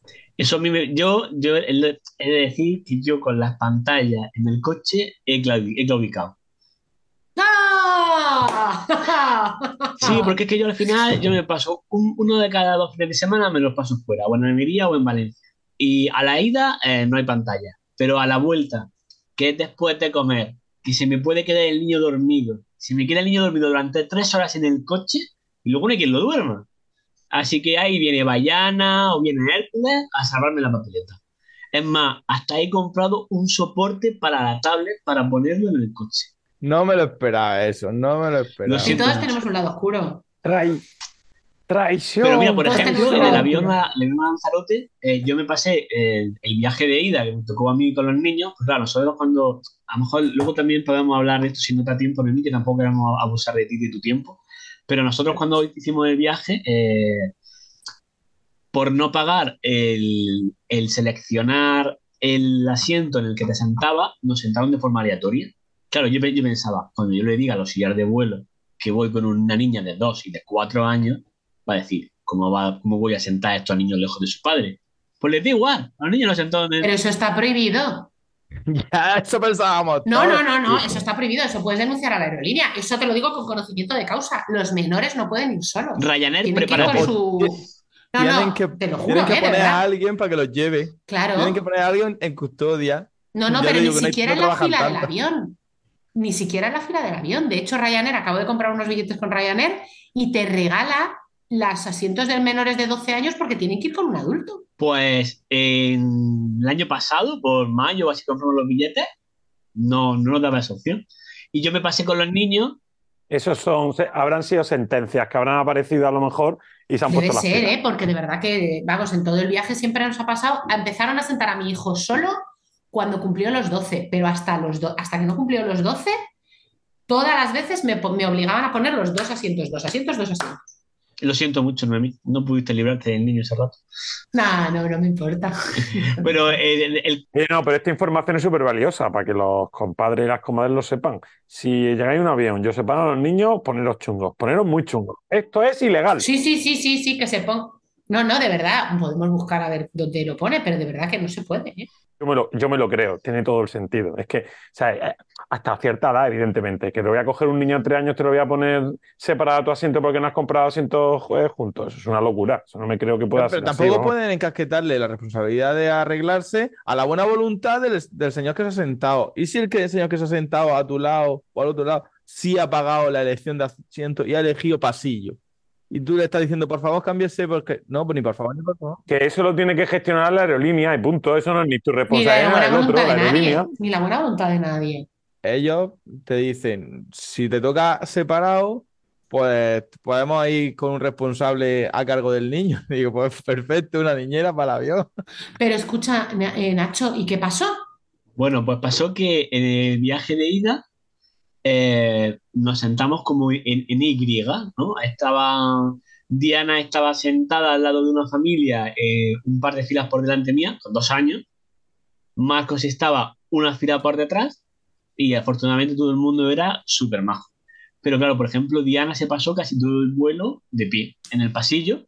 eh, estábamos los dos jugando al Times Up Junior. Estaba yo jugando con los niños al- a un juego de mesa eh, en, en el avión, dando un poco la murga a todo el mundo. Pero la verdad que se portaron todo el mundo súper bien. Y para el viaje de vuelta, cargamos la tablet. Estaba hablando que es un viaje de una hora. Que es Alicante, no, fueron dos horas. Alicante-Lanzarote. Sí, y ahí eh, yo creo que también podemos empezar a hablar de eso, de, de- de cómo entretenéis a los niños en la espera de los desplazamientos. He dicho yo que yo ya con la tablet ya he, claudicado un poco, pero siempre intento tirar de conversaciones y de asombrar a mi hijo con mira un tractor, que todavía le mandan tractores por delante. Hmm. Yo, esta, esta, como esta ya me la sabía, eh, te voy a, te voy a contar, te voy a contar una anécdota, ¿vale? Y así te respondo a la pregunta. Cuando volamos a Australia tuvimos que hacer una, una escala de 12 horas, en- no, de 12, más. De, sí, como 12, 16 horas en, un en el aeropuerto de Santiago de Chile. Queríamos haber salido a, a conocer la ciudad, pero nos sacaban las maletas del primer vuelo y no podíamos facturar las del segundo vuelo, con lo cual no pudimos movernos. Teníamos que quedarnos allí porque allí teníamos nuestras mochilas y no nos podíamos mover. Bueno, empezamos eh, saliéndonos a la calle a jugar al fútbol con una pelota que nos habíamos encontrado y entonces nos salimos a jugar a la calle a jugar al fútbol. La pelota se nos fue, nos la pisó una furgoneta, reventó. Luego estuvimos jugando al pañuelo en lo que es el, en lo que es el parking del aeropuerto, o sea, ahí donde en un ladillo, ahí, jugando al pañuelo, jugando a relevos. Luego nos subimos por unas escaleritas a otro sitio a hacer un fuerte con las mochilas y los niños hacían como que iban en avión, en fin. Luego jugamos con los carritos, una cosa que me pone a mí muy nerviosa, que a mis hijos les encanta llevar los carros para arriba, los carros para abajo. ¿Cómo entretienes a los niños en las esperas y los desplazamientos? Como puedes. Pero bueno, tus, tus comadres han dado tips muy pro. A ver, eh, es un momento muy tenso, ¿eh? Es un momento muy tenso y la gente lo pasa mal. La gente se pone muy nerviosa. Entonces, eh, merienditas, cartas, jueguecitos, un juguete. La gente dice que para los más pequeñitos llevar un juguete nuevo que nunca hayan visto para que la emoción de la novedad les entretenga más. Eh, pero es que cualquier, cualquier cosa se te va a gastar, porque llega un punto en el que vas a tener que entrar en un control de aduana, llega un punto en el que vas a tener que pasar las maletas a la cinta y en ese momento es que hay que aguantarse. Una, una cosa fundamental es entrenar la paciencia. Y el aburrimiento, que ahora se le está dando mucho valor a, a enseñar a los niños a aburrirse. Yo ahí el aburrimiento, pues mira, mm, esperar en una cola no es divertido. Pero no hay, pero no es, no me parece ese momento de aburrimiento de mira, vete a tu habitación e invéntate algo. No, los pobrecitos míos, por mucho que se aburran en una cola, no se van a inventar nada que no sea dar por saco, perdón. Mamá, ¿cuánto Porque en queda? una cola, porque en una cola no tienen nada que hacer, no es como estar en casa y entrena el aburrimiento. Bueno, pues te vas a tu habitación, hacer no sé qué. No, en una cola no pueden hacer nada. Nada. Entonces, eh, hay que entrenar la paciencia. Y la paciencia de los padres y la paciencia de los hijos. Y jugar a las palabras encadenadas, a las adivinanzas. a- yo ahí sí que no saco el móvil. Ahí está por encima de mí. O sea, eso sí que yo ahí tengo una cosa de yo no saco el móvil andando. El móvil sirve para determinadas cosas, pero no saco el móvil en una cola y no saco el móvil andando. No entretengo los trayectos, porque me parece contraproducente. Y, y en una cola, pues eso, pues te subes en la maleta, te bajas de la maleta, espérate, vamos a poner las ruedas para allá, para acá. Pero no es más que entrenar, es que es eso, es que es entrenar la paciencia. La delgada línea entre entrenar la paciencia o, de- o dejar un poco que se alejen o que salgan de la cola, que vuelvan a llegar, con la delgada línea con, con respetar a los demás y tú no sentirte que te está mirando todo el mundo y odiando a todo el mundo. Pero bueno, yo ya, pero también hay que echarse mucho, ahí también hay que hacerse mucho caparazón, ¿eh? De, mira, Sí. ódiame, ódiame, todo lo que tú quieras, ¿eh? De verdad, ódiame, pero es que yo no puedo hacer nada. Una vez me regañaron porque mi hija lloraba y le dije, cálmala tú. Toma, porque parece que es que a mí me gusta que mi hija, que mi hija llore. O sea, me estoy poniendo nerviosa yo y ella, porque estamos intentando entrar en un bucle en el que ni ella se calma ni yo soy capaz de calmarla porque me voy poniendo cada vez más nerviosa. Y entonces vino un señor y me regañó porque, la, porque lloraba y le dije, mire, cal- cálmela usted.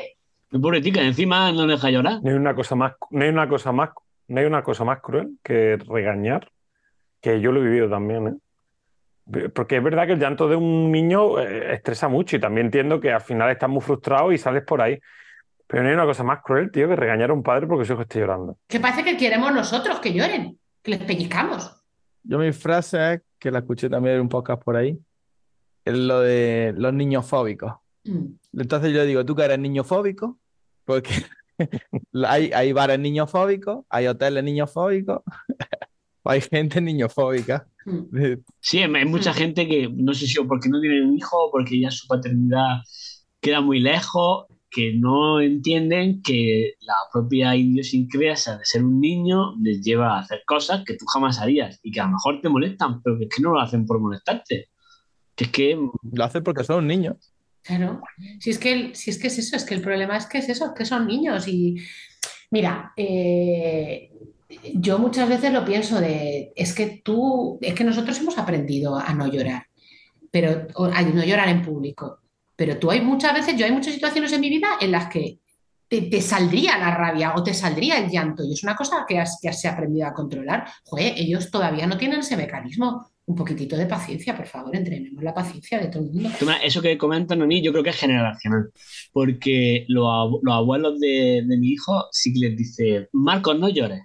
Sin, y sin embargo, mi postura es, Marcos, llora. Porque llorar mm, como que te, te libera, ¿no? Si lloras por algo, es, que no lloras porque Mm. quieres. Que lloras para Mm. desahogarte por algo. Mm. Y hay momentos ya en los que le digo, eh, llora, pero por favor, empieza a llorar bajito, que está papá hasta aquí. Llora un poquito, llora un poco bajito. Que esto es lo que decía mi madre, me acuerdo perfectamente que era, llora todo lo que tú quieras, pero enciérrate en la habitación y que no te, y que, y que no te escuche. Pues eso, que Bueno. por, por- por resumir un poco lo de, las- lo de los entretenimientos, desde luego eso, intentad llevar todas las herramientas que veáis en vuestra mano que puedan ser interesantes, pinturas, juegos, eh, cartitas, meriendas y un juguetito nuevo y no sé qué, pero también no descartéis que en un momento dado haya que echar un juego de mesa con la tablet o haya que poner una peli y que no, y, y es que además creo que no pasa nada. Que, que, hombre, si puedes aguantar, pues mejor, pues ya te guardas la gafa para otro rato, pero que no pasa nada. Yo lo único, Yo, Noemi, si, si te sirve de algo, estás ante tres padres que uno sí antipantalla, pero otros dos no Ah. somos antipantalla. Así que aquí te comprendemos bien. El único Sí. antipantalla es Nacho. vaya, el que tiene el soporte de la tablet en el coche. El, el un- y el único que tiene soporte es la. Sí, bueno, este tipo de mm, disonancias son también habituales en el resto de los Hmm. compadres. Sí, yo, yo soy, yo, yo me contradigo muchísimo todo el rato. Eso. es. Viva Mm. las contradicciones. Noemí, yo quería preguntarte por algo que has mencionado al principio del programa sobre tu hija Lola, si no me equivoco. Y es que decías que ella era muy de, como muy cuadriculada, era como que tenía su, su rutina y que se cerraba mucho a ella. Y no sé si también te ha pasado con el tema de las comidas. Porque a mí eso, cuando viajo, es una de las cosas que más me, me perturba. Porque yo viajo un fin de semana, como mucho. Si el niño no come en un fin de semana, no se me muere, me da igual. Pero tú que has estado un año por ahí, ¿qué, qué, qué comían tus niños en Tailandia? Comían bien, porque son ya mayores, pero que se van a Tailandia. Es que te puedo responder de muchas maneras a esa pregunta. Con sinceridad, Eh, con sinceridad. No, no, con- sí, sí, con- desde la sinceridad total, pero te puedo responder desde muchas, de muchas maneras porque tengo, eh, eh, tengo distintas aproximaciones a este tema, no sé cómo decirte. Mi hija come fatal, en general, come fatal, porque sabe, y esto, que me perdone el psicólogo otra vez, porque sabe que la comida es el- mi punto débil y donde me puede tocar las narices. Entonces, siempre está, es que no me gusta, es que no sé, es que los alimentos se tocan en el plato, es que esta salsa es de color no sé qué, es que siempre, siempre está así, ¿no? Luego come, en realidad luego come bien, porque para mí, en mi opinión, ningún niño se mata de hambre, ni en Tailandia ni en ningún sitio. O sea, no se van a matar de hambre. como dice Miguel, los niños tienen la mala costumbre de querer sobrevivir. Claro, entonces, eh, incluso mi hija, que come fatal, y que si por ella fuera comería todo al vapor y sin nada de nada de nada de nada, eh, arroz con pollo hay en todas las partes del mundo. Y McDonald's también. No, en mi casa nunca. Aquí Mira, ya tenemos Ah, un antipantalla y un un anti-McDonald's. A ver, hemos comido Madonna, claro que comemos Madonna y Burger King, pero en general, vuelvo a mi, vuelvo a mi, a mi comentario de antes. Viajar local. Comer lo que comen en los sitios que comen. Vale, en América que comemos, Burger King, muy bien, McDonald's, fenómeno. La marca que sea, porque comen así. Pero en Tailandia se come pad thai y se sienta uno en un puesto de la calle y se come lo que hay. Y te sorprende la capacidad de adaptación que tienen los niños.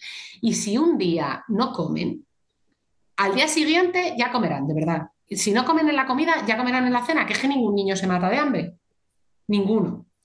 Pero intentar eh, traernos nuestras costumbres occidentales a los sitios que, viajamos fuera de Occidente eh, perjudica al destino y nos perjudica a nosotros.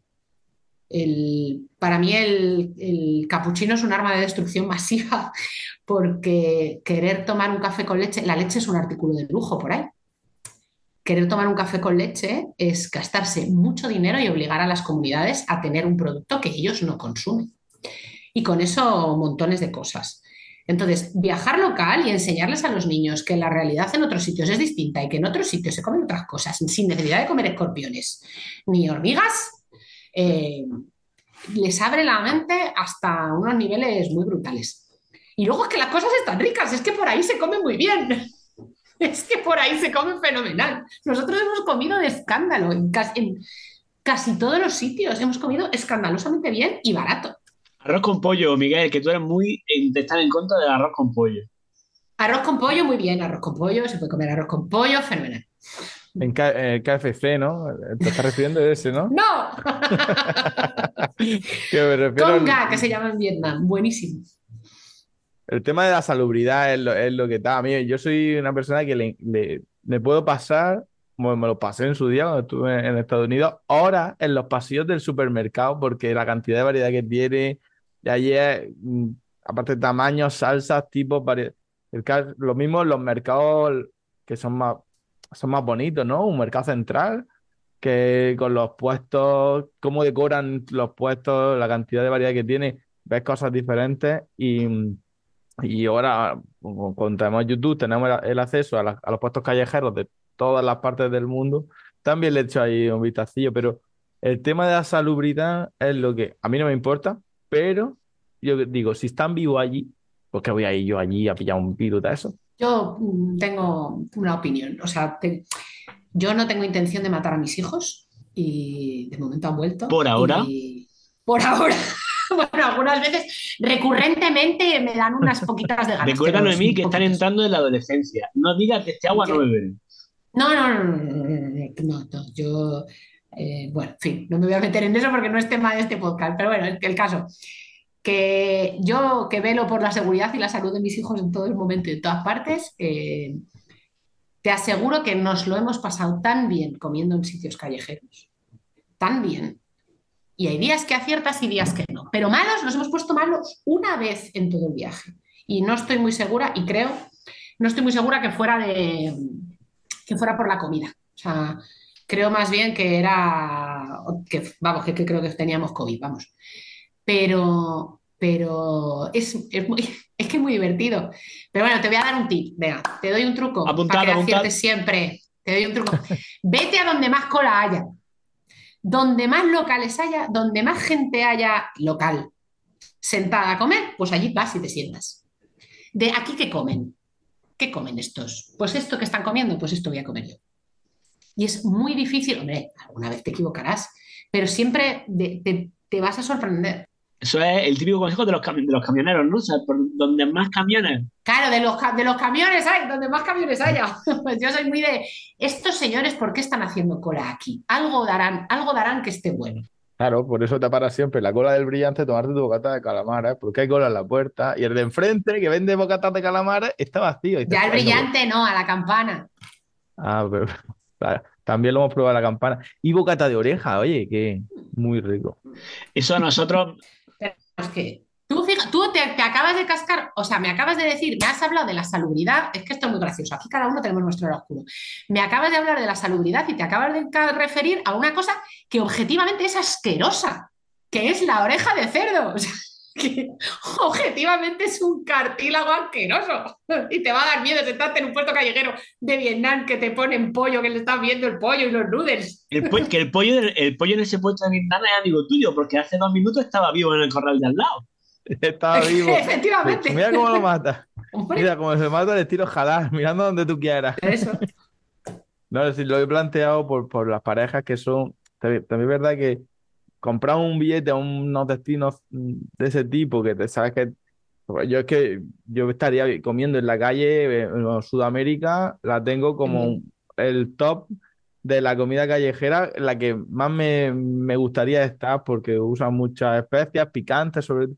Aunque en la India también tienen mucho ra- eh, los, los pad thai y los.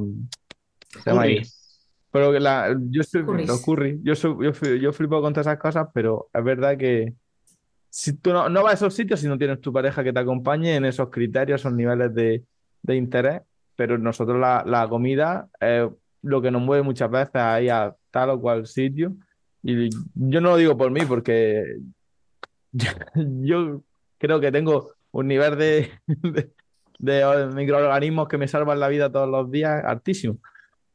Pero hay parejas que no, y hay gente que, mira hay con gente que tiene alergias, y hay gente que tiene alergias y que es celíaca y que tiene que verlo de otra manera.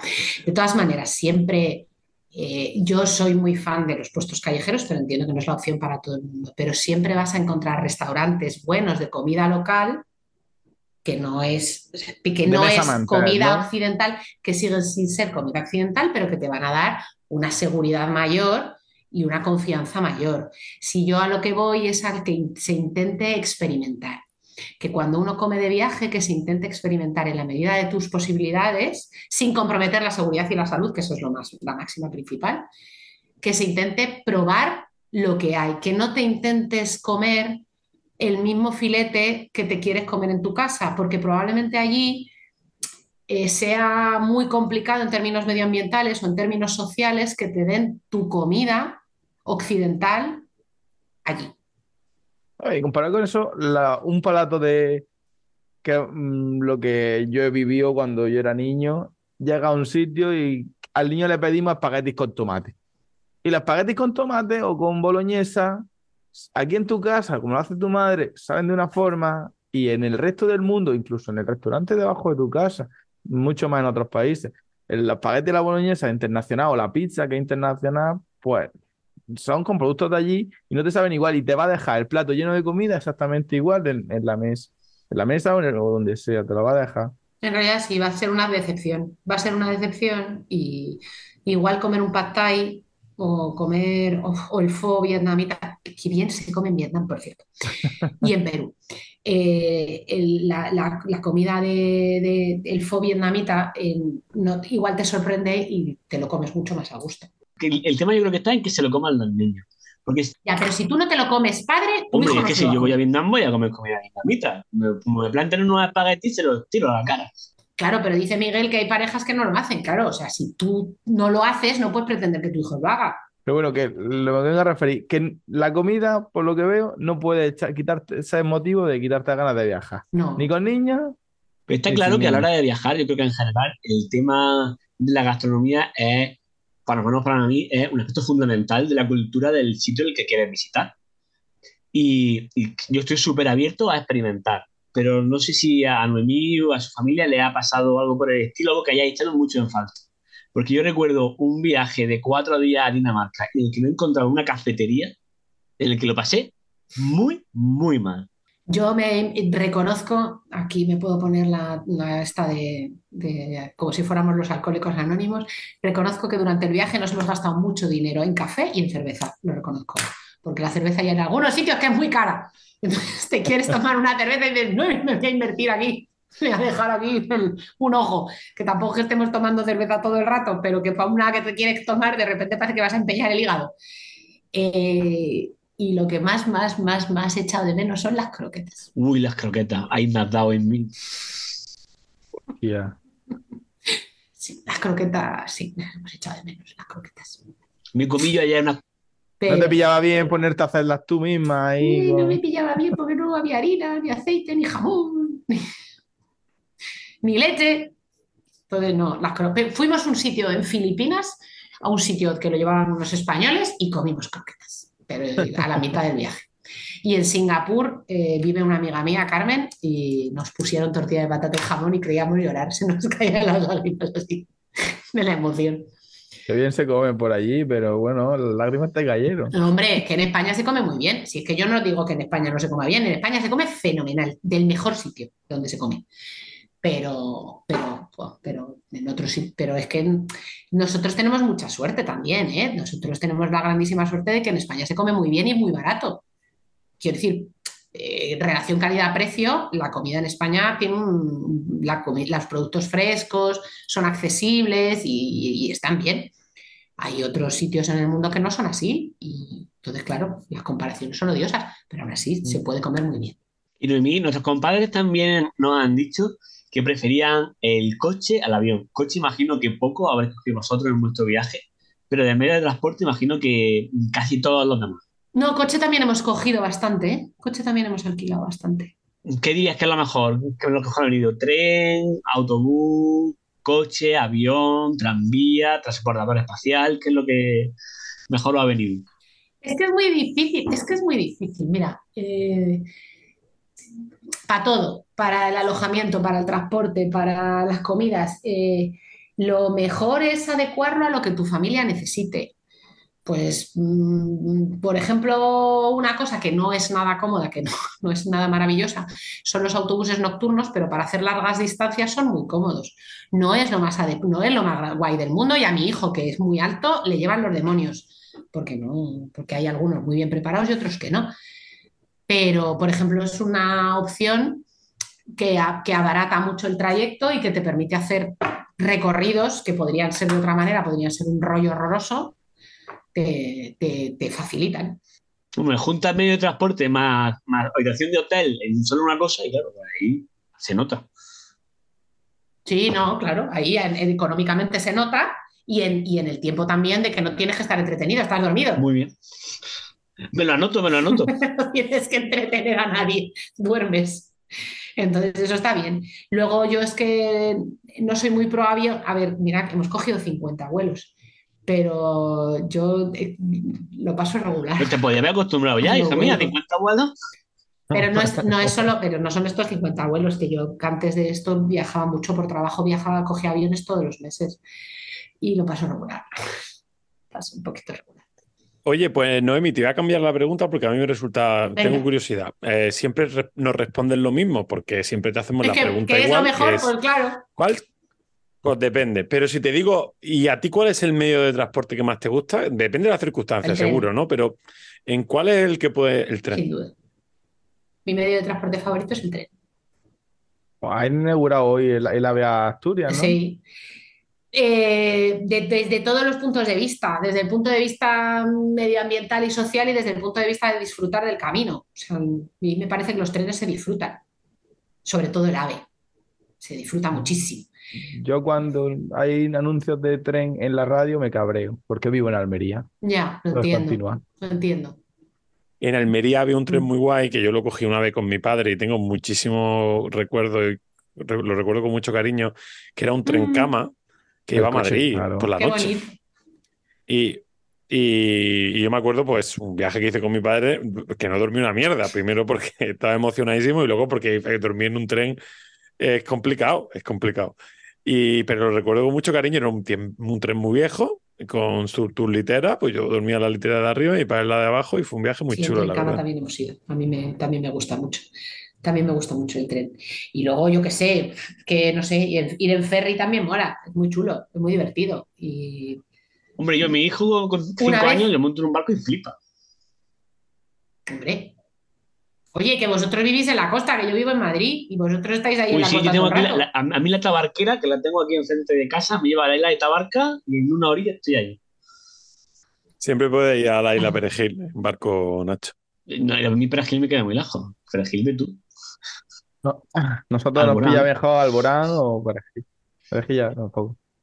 Bueno, nosotros hicimos un, un fin de semana Melilla, Almería Melilla, un fin de semana viernes, domingo. El viernes para allá durmiendo, te echas allí el sábado y el domingo estás un rato en el puerto y te avían. O sea que echamos allí un día realmente. Bueno, Pero viajaste, que es lo importante. yo, yo te entiendo, Miguel. Mi familia es de Málaga y cuando pusieron el AVE a Málaga y de repente tardábamos dos horas y cuarto en llegar, se me saltaban las lágrimas de la emoción. Que dos horas es que te puedes plantear y volver en el día. Hombre, en el día tampoco, pero vamos, sí, sí puedes, sí, sí. Si quieres, puedes. Lo puedes sí, te lo plantear. plantear. Por trabajo y cosas de ellos, Sí, mucha yo lo he gente hecho, lo hará sí, seguro. sí, lo he hecho, lo he hecho. Y una de las cosas Y que más me dan a mí a la hora de viajar con los niños es lo que había hablado antes de, las, de la salud.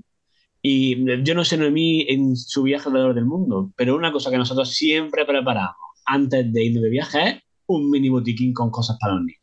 ¿Vosotros lleváis algo en concreto? ¿Pero preparáis un botiquín? Pues mira, nosotros preparamos un botiquín gigante que pesaba como un muerto y que utilizamos entre 0 y menos 3, Muy bien. afortunadamente. Eh, entonces, cuando ya llevábamos la mitad del viaje, eh, cuando ya llevábamos la mitad del viaje nos deshicimos de muchísimas cosas y entonces fue cuando empezaron a pasarnos cosas, porque claro, ya estábamos mucho más cansados. Mi mayor recomendación es que contratéis un seguro de viaje, porque no sube el dinero del, no sube el dinero del viaje proporcionalmente a lo que te ahorras si te pasa algo. Nosotros lo hemos tenido que utilizar muy poco, pero nos han traído hasta los medicamentos, eh, todo, nos lo, han, nos lo han traído todo. Y, y entonces, Pero contratar estos seguros es complicado, Noemi, porque si no te lees bien las condiciones, si no los contratas con las personas adecuadas. Yo tengo varios, bueno, no son directos, ¿vale? Son de ver en YouTube de, mm, de- de algunas personas que sigo y tal, y, y, y ellos contratan seguros que al final no han cubierto lo que necesitaban o han tenido problemas. Entonces, lo del seguro de viaje tiene que estar muy bien, pero me imagino que tienes que hacer también un, un ejercicio de enterarte bien de qué cubre, de dónde cubre, de cuándo cubre, de cómo cubre, ¿no? Y eso, pues. Sí, eh, tiene sí, su lo que pasa es que sí, también. es verdad, tiene su parte de dificultad, es verdad, pero eh, yo más allá de llevar paracetamol y ibuprofeno, una crema para las quemaduras, una para las alergias y trombocid si me apuras, no llevaría nada más en el botiquín, tiritas, tiritas y unas tijeras, ya. ¿Y el O sea, Ventolin? una- ¿No llevarías Ventolin? Yo siempre lo primero que ¿El meto es el Lassi? Ventolin. Pero porque sois alérgicos. No. Yo no he usado Ventolin en mi vida. ¿Cómo que no? Madre mía. No, jamás he usado Ventolin para nada. Ventolin es fundamental. Miguelito, ¿Pero el pa' qué? Lanzarote, tosiendo todas las noches.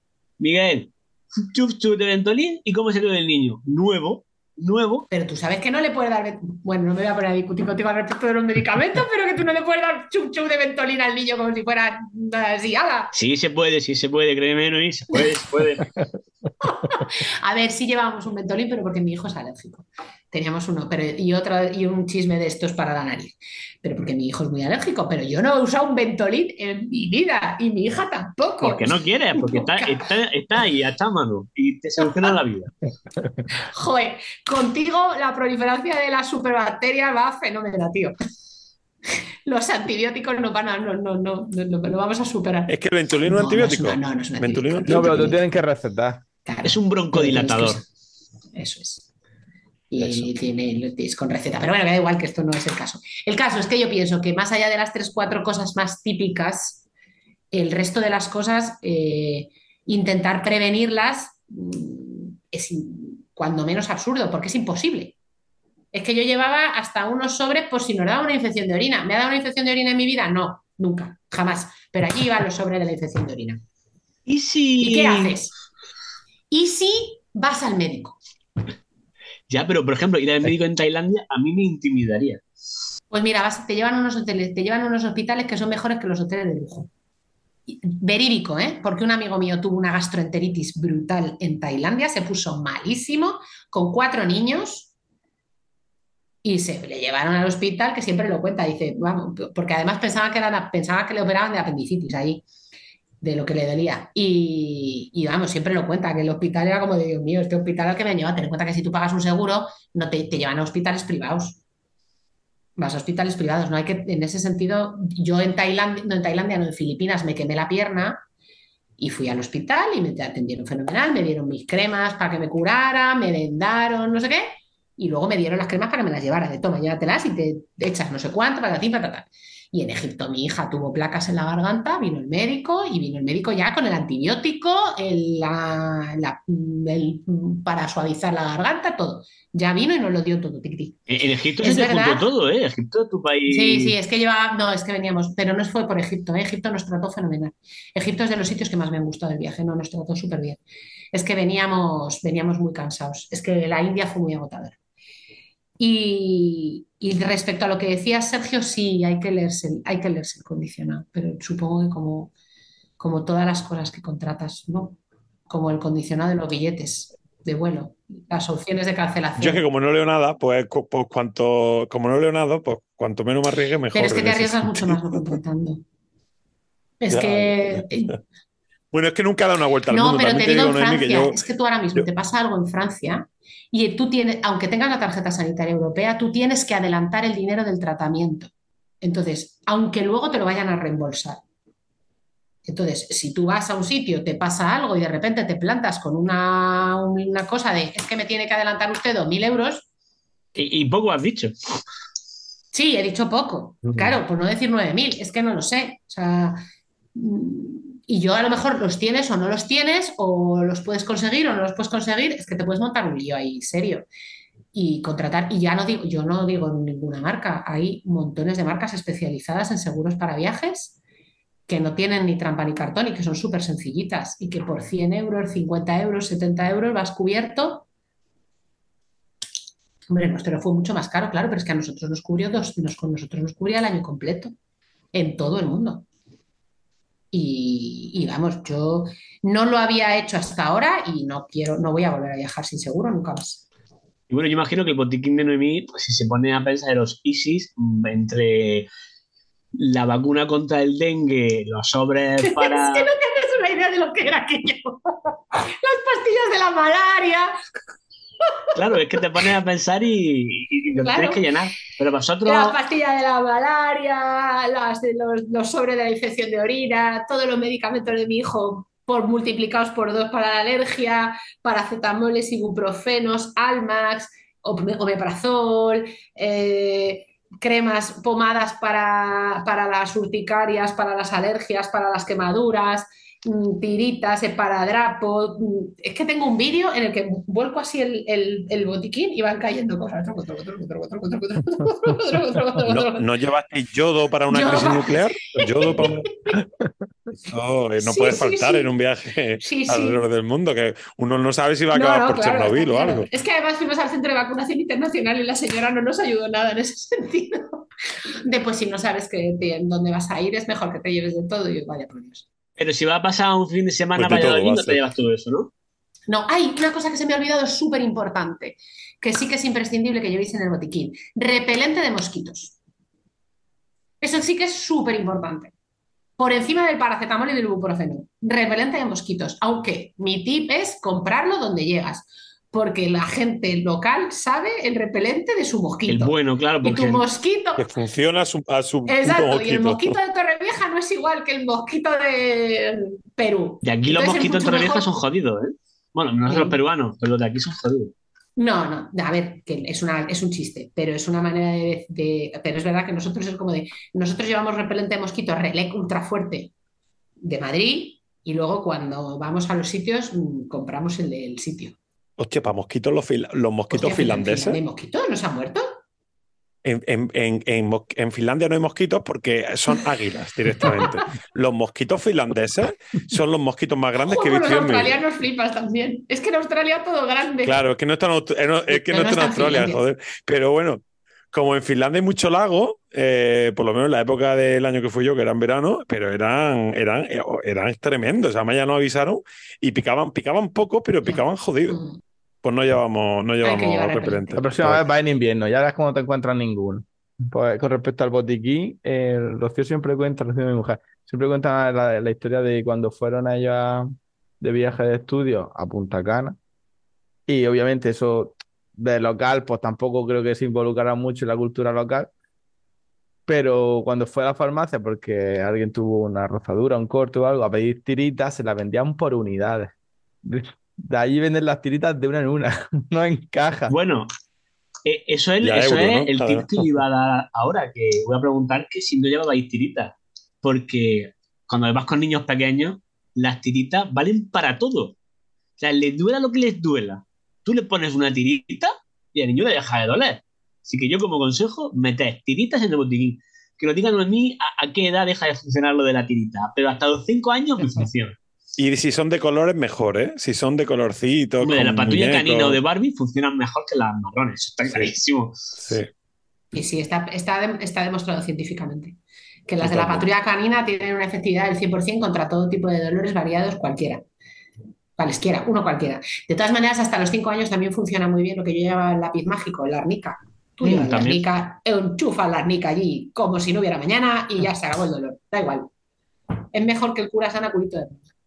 Ahí. El beso de abuela también cura un montón, Sí, sí. pero no para llevarte a la abuela. No, Bueno, por eso te llevas el lápiz mágico. arnica Bueno. Miguel, tú te la llevas incluida en tu tribu. No me digas que yo no. me la llevo. Yo, yo- Qué yo suerte. sí me la llevo.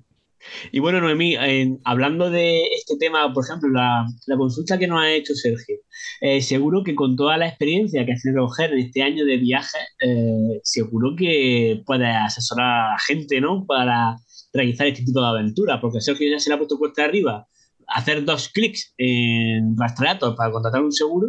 Imagino que habrá acumulado experiencia y que algo podrá ayudar a la gente, ¿no? Porque creo que tenemos un nuevo proyecto que va en este camino. Sí, gracias.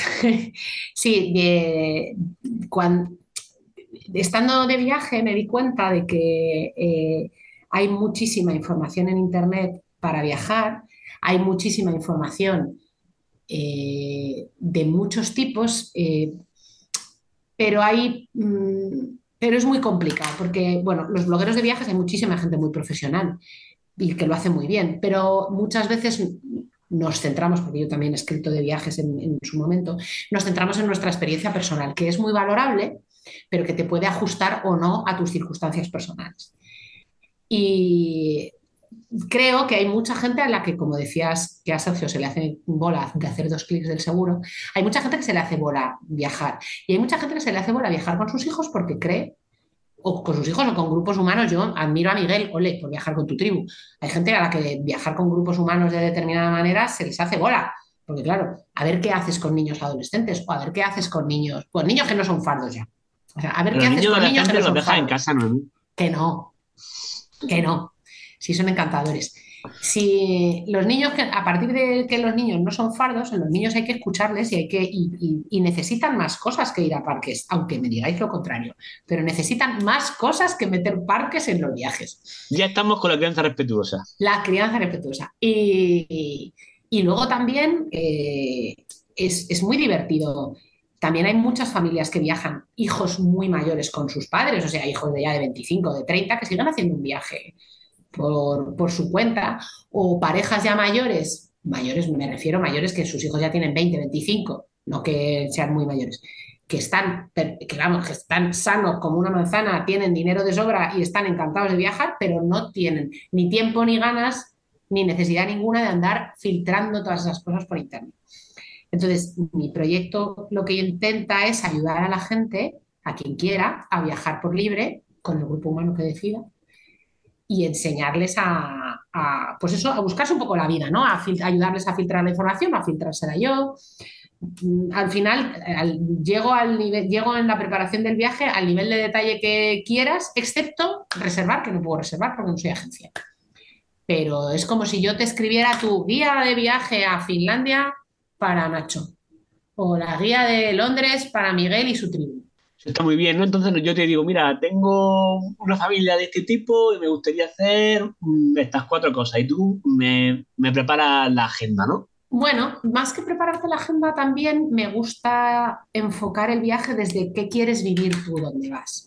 Muchas veces dices, bueno, es que yo quiero ir a Tailandia. ¿Y a Tailandia? ¿Por qué quieres ir a Tailandia? yo no sé, por qué es bonito.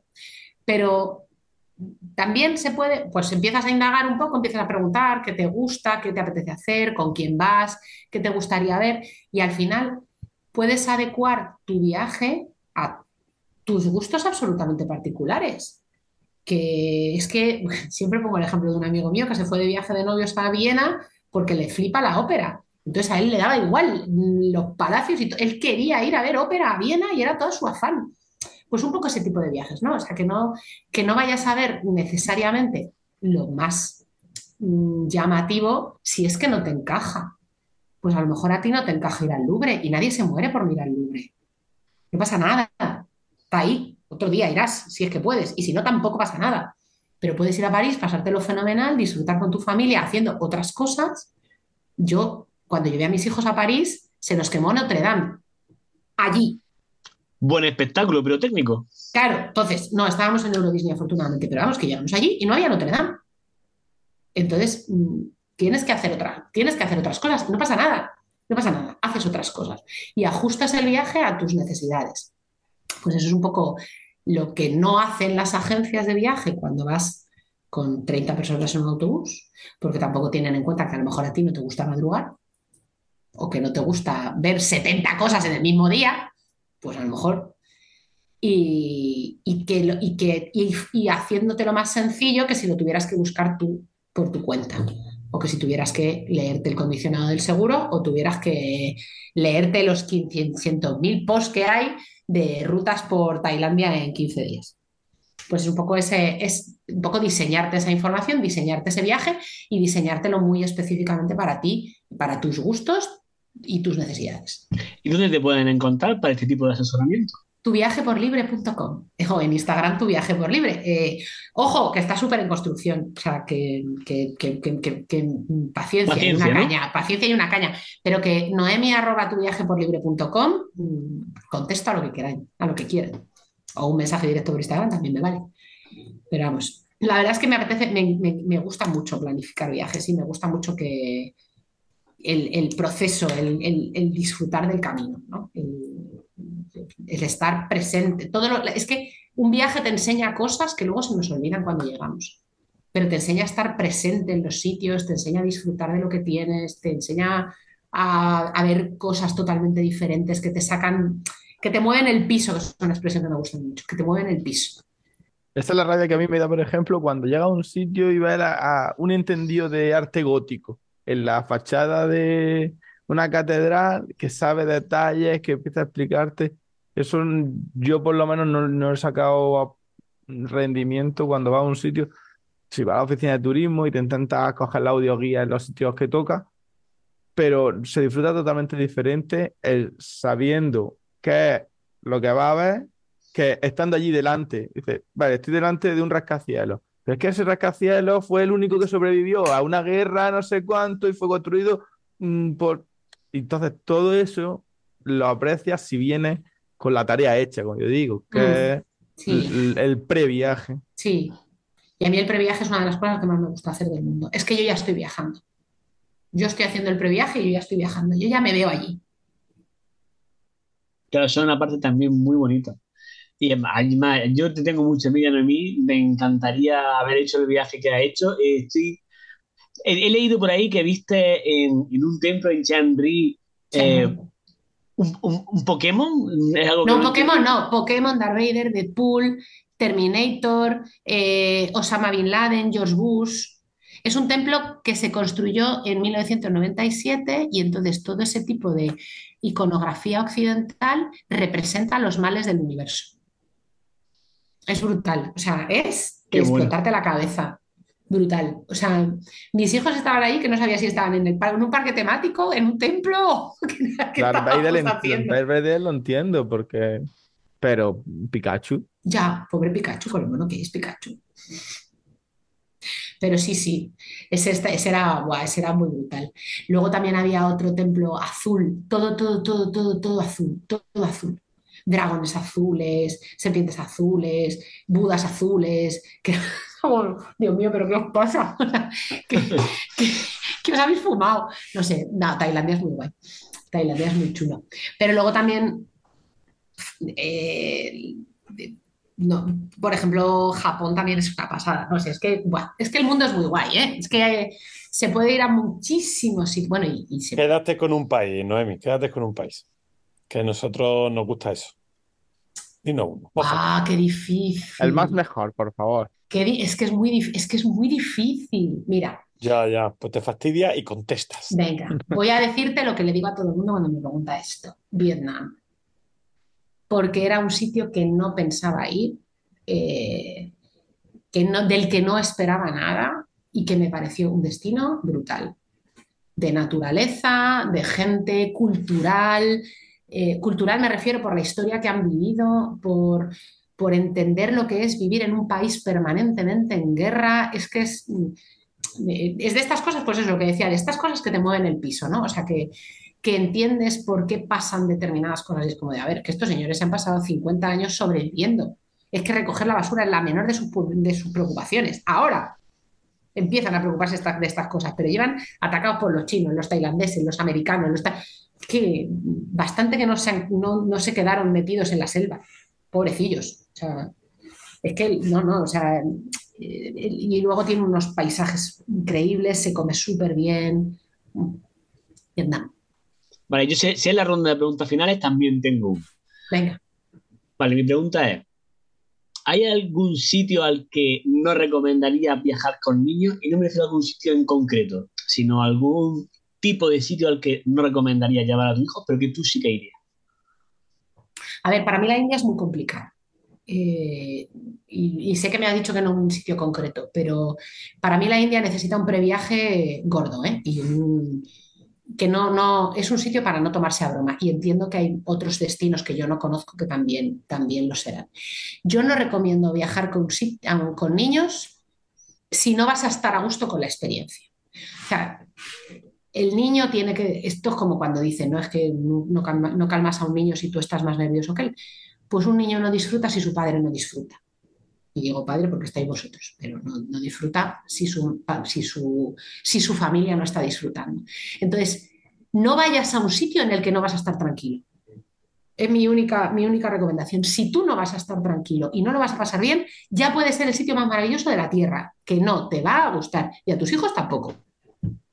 Yo hubiera dicho un museo de arte, Ay, pero es que yo soy. Yo, Cuando voy a. No, en, mi, en mi ciudad no visito los museos de arte normalmente. ¿Por qué voy a visitar los museos de arte de fuera? Claro, Yo a yo solo entiendo. los bares. Claro, bien. Los bares, cuando voy a otros sitios, voy a los bares. Mis dieces, 100%. O sea, pues eso, que no se muere nadie porque no vas al Louvre. Yo voy al Louvre porque me flipa, pero ese es mi gusto personal. El tuyo es otro. Haz viaje a tu medida. No te esfuerces en hacer check en sitios donde no vas a estar a gusto. Porque es que no pasa nada. Ni porque tener, hoy hoy en día por tener que echarte la foto. Ay, es que eso también, es que esa también, esa es muy buena también. Sí, no, no hagas check, no hagas check, no hagas check de los sitios. Ve a donde te, de donde vayas a estar a gusto y donde vayas a disfrutar. Comerte unos crepes en vez de al Louvre. Pues Noemí, muchísimas gracias eh, por estar con nosotros esta noche. Ha sido un placer. Ha sido tú un ejemplo de que se puede viajar con niños y que no solo se puede ir de fin de semana a Valladolid, sino que también se puede dar la vuelta al mundo. Así que recomendar a todos los papás eh, lanzarse a esta aventura, sea más larga, sea más corta, dentro de las posibilidades. Eh, recordar todo lo que ha dicho Noemí, eh, viajar local, eh, intentar disfrutar todo de la experiencia, porque si no disfrutáis todo, no la va a disfrutar nadie. Y intentar romper, como ha dicho Noemí, romper el suelo, mover la tarima, Mover el piso, mover el piso. que te mueva el piso. ¿Puedo decir una última cosa? Hombre, como Un está tu casa. un último mensaje. Dar la vuelta al mundo es muy espectacular, ¿vale? Es como de, ¡hola, qué guay, ¿no? Pero un viaje es salir de tu casa a ver algo que nunca has visto antes. Y eso puede ser mm, Villafranca del Pardillo o Tailandia. Lo importante es que abras la cabeza para aprender lo que hay ahí fuera para ti. Que es que, hay, es que el, mundo está lleno de cosas preciosas, más cerca, más lejos, pero lo importante es la actitud también. Tener esa actitud viajera de querer aprender, de querer ver cosas diferentes. Y tampoco hay que irse muy lejos. Solo hay que intentar no repetir todos los días el mismo camino, sino decir, venga, este fin de semana vamos a coger el coche y nos vamos a ir a no sé dónde. Solo con eso ya es suficiente.